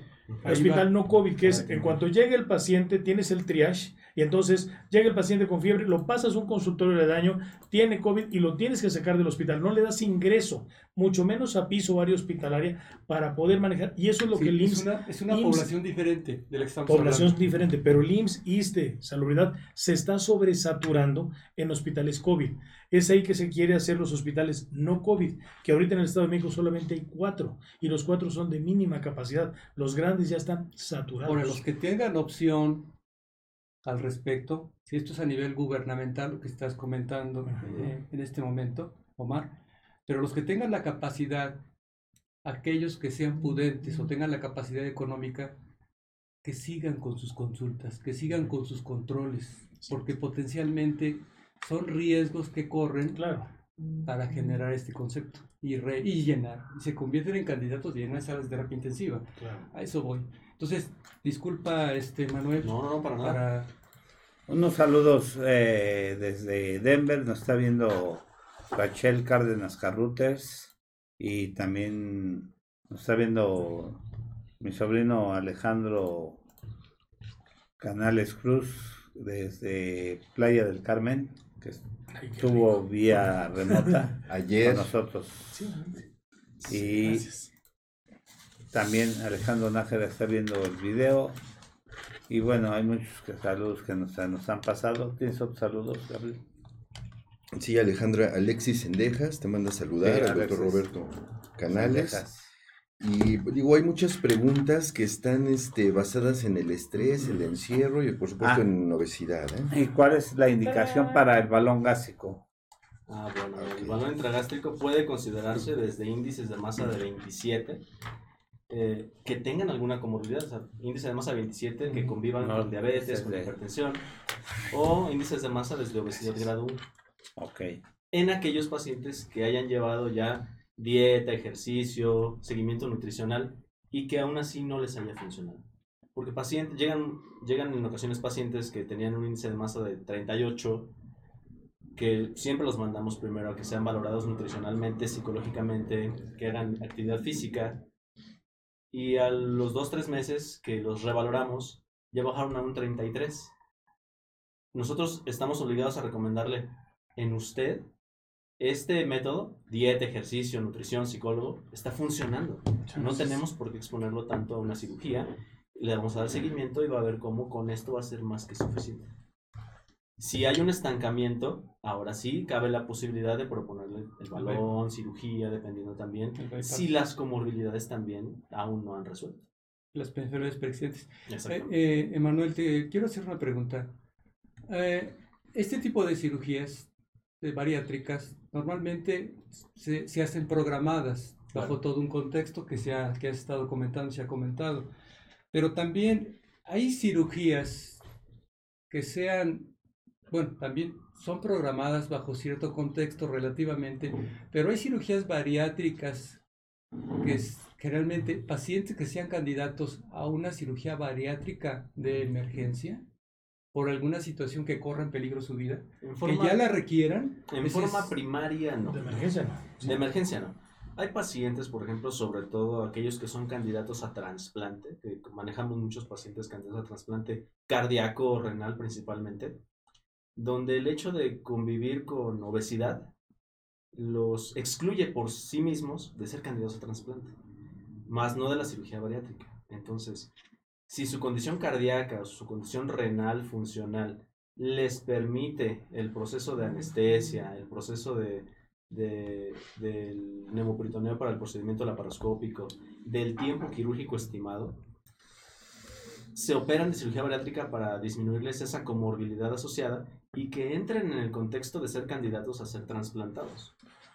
Y cada, cada órgano tiene su, su, su indicación para cierta cirugía. Páncreas, banda gástrica, ¿no? No hay que hacerles manga ni bypass, este, banda gástrica. ¿De ese no traes dibujos? ¿No traes este? Claro que sí, Ahora, para ahora, que una, las una vean? pregunta, doctor Manuel. Este, antes de, de pasar a un balón, ¿tú ocupas algún medicamento, como decía el doctor, ya sea Redotex, Masingol, Gol, gol. Fentermina? No, no, esa es No. fórmula. Redotex. Fentermina. ¿Utilizas algún medicamento antes para bajarlo o vas Orlistat. directamente a un procedimiento quirúrgico? Está indicado que en pacientes, igual, la indicación del medicamento es, va de la mano con la indicación quirúrgica. Claro. 35 para arriba, con comórbidos, le podemos indicar medicamento para ayudarlo a disminuir en su peso. La ¿qué- saciedad, ¿no? Sí, Sí, quiero sí, sí, claro. que los candidatos son aquellos que ya pasaron por estas fases Exactamente. y que no respondieron. Ajá. Entonces ya se les propone una cirugía bariátrica. Pero sí, como el doctor ¿De lo del ejercicio? Ah, sí. Ah, es que preguntan también que cuánto ejercicio y qué tipo de ejercicio recomienda para las personas que quieren bajar de peso. Tienen un peso bastante alto. Pues es que también tiene que valorarse porque Exacto. gente con mucho peso no se les puede Es, indicar. es personalizado. Recuerdo eh, cierto paciente que Es un equipo multidisciplinario, lo decía. Manuel. Cierto paciente por su, por su trabajo, que era eh, am, servidor de seguridad pública, pues tenía que andar en mucho movimiento. Los mismos pliegues, por su obesidad, pliegues cutáneos, le ocasionaron algunas úlceras. Llegó el punto que no podía caminar o moverse. Por lo tanto, no podía meterse a la alberca porque tenía úlceras en las piernas. No podía hacer caminata porque no le permitía. No podía hacer elíptica que no lo permitía, que son las principales ejercicios que nosotros recomendamos. Natación, elíptica o caminata. Entonces, nosotros, bueno, en general la mayoría de los cirujanos bariatras o los que tratamos pacientes con este padecimiento, nos auxiliamos mucho de preparadores físicos especializados en pacientes obesos. Y que posteriormente a la cirugía, estos mismos preparadores físicos les van dando el seguimiento. Y va siendo ajustándoles- progresivo, ¿no? Exactamente, ajustándoles a la posibilidad del paciente. Por ejemplo, nosotros, eh, en, en mi- en mis limitaciones, nos, nos- nos, eh, acondicionamos a recomendarles que después de la cirugía hagan eh, masa muscular magra, pesa, este, eh, músculo en las piernas. Pero previo a la cirugía, pues tienen que prepararse también pulmonarmente, aeróbicamente, este, y es individualizado. O sea, sea, si yo- están en casa en este momento, tienen problemas de peso, yo recomendaría que hicieran este, movimientos que no requiri- requirieran el, el cargar el propio peso. O sea, ejercicios en piso, perdón, ejercicios sentados con mancuernillas, les puede ayudar mucho. O si toleran caminata en una caminadora o inclusive... Y, y sobre todo ahorita que están en casa, hay, hoy en día hay tanto internet, hay forma de subirse a la plataforma eh, y buscar qué tipo de ejercicios se pueden hacer en casa, a lo que te refieres en este momento para aprovechar la Y condición. Para pacientes en sobrepeso o obesidad se recomiendan 150 minutos a la semana. ¿Cuál ha sido el paciente de mayor obesidad que te ha tocado intervenir? 170, 180 kilogramos. Chaparritos. Índices de masa de 64, Bien fácil. 68. Albondiguita. Bien fácil. Intervenir, porque hay pacientes de Sí. 70, más de 70, que, que los mandamos a, a balón o, o algún otro procedimiento puente previo A a, ver, dígalo. valorarlo para cirugía. No Eso no afecta, perdón, eso no afecta a los huesos, a las articulaciones, A el tener todo. tanto peso. Claro, claro. Lo que mencionábamos, que, estos pacientes coexisten con problemas articulares, de rodilla, este, lumbares, hernias discales, Osteoporosis. que inclusive están ya en tratamiento por neurocirugía, ortopedia de columna y que los quieren operar y que ellos, estas especialidades previamente los mandan con nosotros porque pueden ahorrarse una cirugía de columna y con todo lo que ello conlleva si bajan de peso con cirugía bariátrica y ya no los operan. Marcela García. Claro, sí, claro. Ah, hay, hay ¿Estás una saludando? condición que Sí. también me gustaría aquí. Se le llama cirugía metabólica también. Se le ha puesto cirugía metabólica ¿por qué? Sí, en 2012 precisamente la OMS acuñó por fin el, el término de cirugía metabólica porque la cirugía bariátrica influye en, bueno, principalmente en el metabolismo de la glucosa, los triglicéridos, las proteínas, los eh, eh, electrolitos, electrolitos corporales y se llama metabólica porque se ha visto que influye directamente en la diabetes, en la hipertensión, en el hipotiroidismo. Y más que esto, bueno, independientemente que influye en todo esto, una de las principales eh, cuestiones, la primera comorbilidad que se ve beneficiada, o sea, independientemente de que la misma noche que el paciente se opera ya tiene niveles normales de glucosa, la primera comorbilidad que funcionalmente se ve beneficiada es eh, la patología pulmonar. Y la que más, este, Directo. exactamente, la que más beneficios trae al paciente, funcionalmente hablando. La diabetes nos podemos dejar sin tomar medicamentos, reduciendo sus niveles de insulina, este, etcétera, cayendo en remisión mucho tiempo, pero pulmonarmente es lo que más beneficio trae al paciente en primera instancia.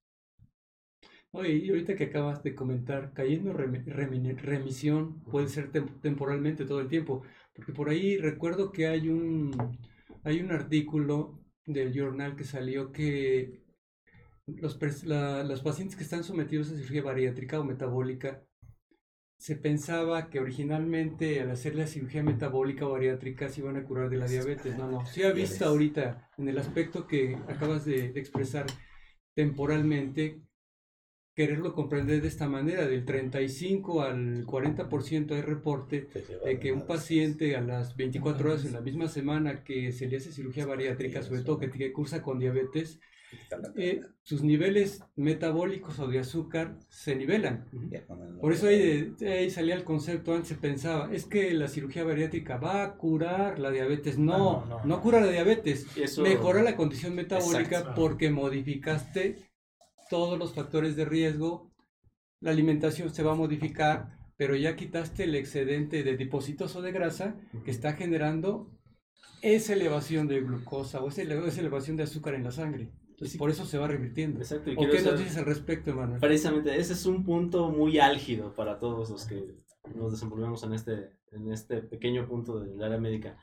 Eh, hay muchos, eh, muchas personas que, que se, se promueven así de que se cura la diabetes, cuando no es cierto. Nosotros acostumbramos a decirle al paciente, señora, señor, Se joven, usted eh, padece diabetes, va a padecer diabetes toda su vida. Es Va a ser incurable. Diabética. Cuando usted vaya a su consulta en 5 años y sus niveles de glucosa estén normal, tiene que decir que usted es diabética, pero está controlada o está en remisión. El año pasado, en 2019, salieron los nuevos criterios de la ADA precisamente para, para definir estos, estos conceptos de remisión temprana, remisión parcial, remisión total y remisión este, a largo plazo, ¿no? Que son niveles de hemoglobina glicosilada 6.5, 6, este, a 5 años, etcétera, que vienen seguramente, lo puedo compartir después el, el artículo de la actualización de la ADA este, posteriormente con todos, pero sí es importante que el paciente y que toda la gente, este, el común, esté, esté enterada de que la diabetes en el paciente bariátrico no se cura, se controla, está en niveles eh, óptimos, está en remisión, Mejora. mejora, está tal vez sin uso de medicamentos, pero O la se comorbilidad, en algunos casos. La, la comorbilidad existe y está ahí. Lo que sí puede curarse y que mucha gente trata como prediabetes es una cuestión que se llama resistencia a la insulina. Mejora. Eh, mejora, exactamente. Y eso puede incluir completamente en una remisión total. Después de la diabetes y las cuestiones pulmonares, la hipertensión, en población americana se ha visto que no, re- no, no hay tanta mejoría comparándola con la pulmonar y con la diabetes, pero este, sí mejora en, en un buen porcentaje. también. Hay un centro de cirugía metabólica junto al Rubén Leñero, pero de repente como que se apagó esta, esta área de, de cirugía metabólica y pues, no sé por qué, qué ha pasado ahí. Este, ya, ya no hubo el auge que tenía o, o no hubo presupuesto para ello, pero se me hacía una opción extraordinaria para este tipo de pacientes. Sí, tengo entendido que los pacientes que tenían esta patología podían acudir a ser valorados y se hacía un estudio. Si eran candidatos, solamente se les indicaba con qué podían ellos apoyar y el resto era institucional. Pues, estaba extraordinario. ¿Te acuerdas que tuvimos a una doctora que, que ahí se entrenó Sí, y hacía muchas cirugías metabólicas ahí? exacto. Y este, pero bueno, programas fenomenales, extraordinarios, Que duran muy poco. ¿no? duran muy poco, ¿no? Presupuesto y Si eso. podemos poner la número 24, entrando un poquito ya en contexto. Quedan ocho minutos. Sí. Vamos a ir a-. ¿Ya está por ahí la 24? termina. Bueno, hablando ya un poquito de COVID y, y obesidad, precisamente, en México sabemos que somos primeros lugares en obesidad y sobrepeso. Este, en Europa, tal vez, si han seguido las eh, publicaciones, eh, los comunicados nacionales e internacionales, pues hay un gran- una gran mortalidad precisamente también por el COVID. Pero ¿por qué si dicen, bueno, no hay tanta población obesa allá? ¿Por qué? Porque en Europa el viejo continente o el continente viejo precisamente eh, va muy de la mano porque la población tiene un, un- un promedio de, de edad mucho mayor que en México. Sin embargo, en México, esta juventud que, que caracteriza a la población, pues se ve mermada con el hecho de que mucha de esta población, aunque es joven, pues convive con obesidad, con sobrepeso, con diabetes, con hipertensión. Entonces, esto mismo compensa el riesgo entre jóvenes y adultos, ¿no? Jóvenes y, y, y tercera edad, que en Europa inclusive, no se sepan, ya hay, ya hay un, una definición de la cuarta edad, de 80 años o más. Sí, sí, de 80 para arriba. Exactamente. 80 años o más. ¿Y le hagan de 10 en 10? Podemos ir pasando la siguiente, de una por una, por favor. Y una frase que, que, que sí me agradó mucho de, las, de los comunicados que se han hecho últimamente y que sí me, me, me gustó para traerla aquí, que dice, literalmente el sobrepeso nos pesa. No sé si lo escucharon por ahí. La obesidad nos, nos pesa poblacionalmente y tenemos una población con una salud crónicamente deteriorada. Pero no es de 10 años para acá, es de 20, de 30 años para acá. ¿Ok? Otro programa que no se siguió, que proponían a que se hiciera ejercicio diario en las primarias y que hubiera una acción nutrimental ahí que también no se la siguió. venta de, de, Ujú. de- de Bueno, sí, se reguló, se bajó la cantidad de calorías y todo eso, pero ahora ya los niños no se compran una bolsita, se compran dos o tres. Sí, dos o bolsitas. tres. Pasamos a la siguiente, por favor. Tenemos una imagen del clásico paciente que está en riesgo ahorita con, con el- con el- la pandemia de COVID. Un paciente que tiene restricción ventilatoria crónica, que tiene compresión del diafragma y de los pulmones, que, que pese a tener este, a lo mejor una funcionalidad cotidiana normal, su capacidad pulmonar está disminuida, que coexiste con diabetes, con hipertensión, con estados protrombóticos, la siguiente, y que si se llega a, a infectar o a complicar o a tener clínica de respiratoria por COVID, y si en determinado caso requiere intubación, que es el, el punto que a lo mejor a toda la población le Sí, preocupa, este paciente es difícil y es difícil no solo porque se va a complicar, es difícil para el personal médico. Porque tienen un distrés Ajá, respiratorio. ¿no? Exactamente, el distrés respiratorio, independientemente de que es mucho más difícil la intubación, el acceso de estos pacientes. La siguiente, por favor. Eh, una más, nos pasamos a los alimentos que habíamos hablado de los ultraprocesados, los procesados, cómo esta accesibilidad de los alimentos ha conllevado a toda este, esta pandemia, a esta pandemia de obesidad, desnutrición y que se complica con COVID ahora, ¿no? Hay muchos artículos que dicen, bueno, pero ¿por qué la obesidad? Como decía doctor, hay un estado proinflamatorio crónico, crónico. El tejido graso patológico en obesidad produce citocinas que son proinflamatorias, Exacto. protrombóticas, y que como las células cancerígenas, igual este, que consumen mucha glucosa y que hay mucha glucosa circulante en el paciente obeso también, hay una gran producción de, de, de hormonas que van entre el riñón, el hígado y el pulmón y que están aumentadas en los pacientes obesos y que es precisamente a estas sustancias donde el virus de COVID se une, lo aprovecha y se replica. Por eso uno de los principales órganos que se afectan, además del pulmón, son el riñón y el hígado. Sí, y por ahí no sé si recuerdan, compañeros, doctor, ¿Sí? que generalmente el COVID, para que actúe, tiene un tiempo y sobre todo tiene que tener un receptor a donde va a llegar. Cuando estamos hablando de pacientes que tienen, tú nos desmentirás o nos confirmarás, cuando estamos hablando de pacientes que tienen eh, potencialmente muchos riesgos, como el sobrepeso o la obesidad, son pacientes que tienen más receptores precisamente a donde va a llegar, donde, en donde se va a insertar el COVID. De ahí que se hablaba de los antihipertensivos, no sé si lo recuerdan, que me tomo mi antihipertensivo, ¿no? Porque es, Ya no va a viajar. Inhibidores de la ECA. Sí, me va a hacer daño, ¿no? O me va a hacer daño porque le voy a dar oportunidad. Los niveles de la ECA, los Sí, sí. AT2 que le llamamos. Sí. ¿Me los tomo o no me los tomo? Porque pues me lo, lo puedo relacionar a que me dé el padecimiento, Sí. el- COVID. No, no, no, al contrario. Sí, tienes que Tiene que tomarse Exacto, su claro. medicamento. ¿Por qué? Porque en un momento determinado esta, estas moléculas, inhibidores de la ECA, De la o, ECA. inhi- o- o inhibidores del AT2, técnicamente hablando, los antihipertensivos, Sí. actuales.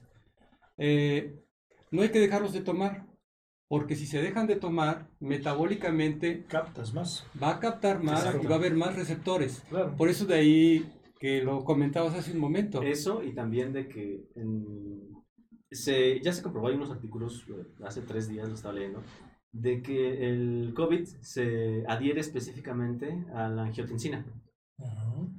De ahí una frase que creo que dos. viene más adelante donde dice, el paciente obeso es el caldo de cultivo perfecto para el COVID. Lo busca. Ajá. Y en el paciente con problemas de peso, el- la angiotensina está elevada, porque hay una sobresaturación precisamente del eje renina-angiotensina-aldosterona, donde los adipocitos producen también más angiotensina y, sus- y este y además de la angiotensina pulmonar hay, hay angiotensina periférica. Pau Flores, saludos. Y, y todo el tiempo, pues, está, para que se comprendan también de esta manera, todo el tiempo el paciente que tiene hipertensión y no se toma su medicamento, lógico que la presión se va a estar incrementando. Claro. Pero al mismo tiempo lo que está comentando el doctor, todo el tiempo se está liberando esa hormona, esa hormona precisamente para que se me eleve más la presión arterial.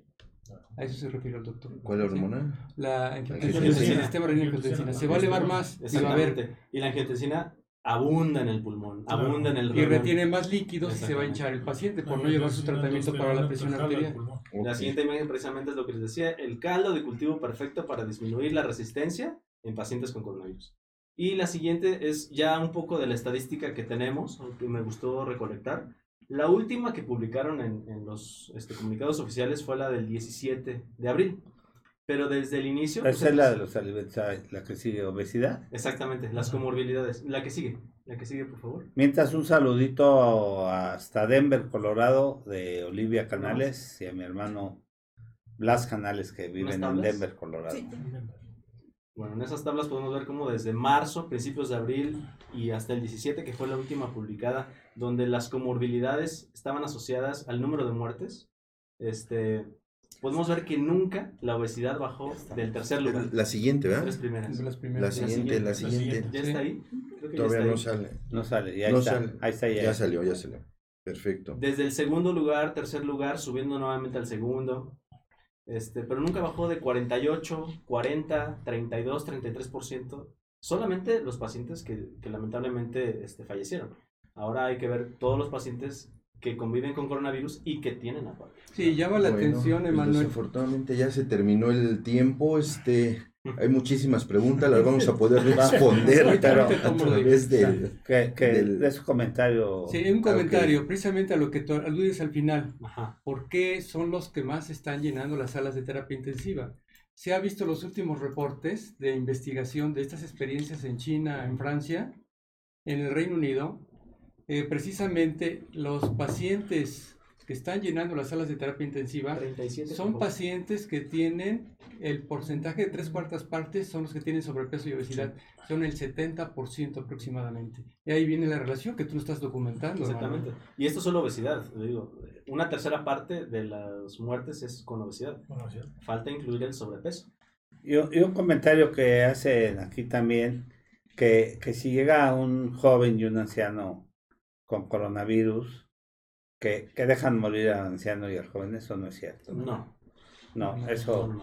por ley no es cierto y Se hizo, se hizo en Italia el triage, triage de guerra que le llamaban, pero fue en Italia, ¿no? lo que México. pasa es que la, la población europea, sobre todo la italiana, Ajá. es población de, De gente- de gente senil. Y Por eso daban- es que la mortalidad fue en personas seniles principalmente. Y le daban la prioridad. Ahí, ahí hicieron el triage de guerra que decían, Sí, si el paciente tiene 80 años y el otro paciente tiene 50, le daban prioridad de sí, 50, ya- pero ya- por porque declaración de la OMS. pero porque ya no había- Lo manejan ya- de esa manera. ya no había ventiladores. Por eso fue que lo manejaron, pero en México no se ha hecho así. Pero no por ser cruel. No. No. Sí, no, no por ser cruel. Te mandan saludar eh, Andrés González, al doctor Emanuel. desde Andrea, Querétaro. Andrea. Ah, Andrea, Desde perdón. Querétaro. Andrea, Sí.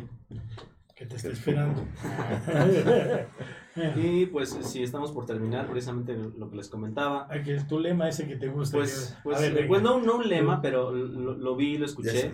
Por lo que está pasando, sucediendo, créanme que muchas personas tomarán conciencia en la manera de cómo prevenir estas enfermedades, no solo la obesidad, diabetes, hipertensión, etc.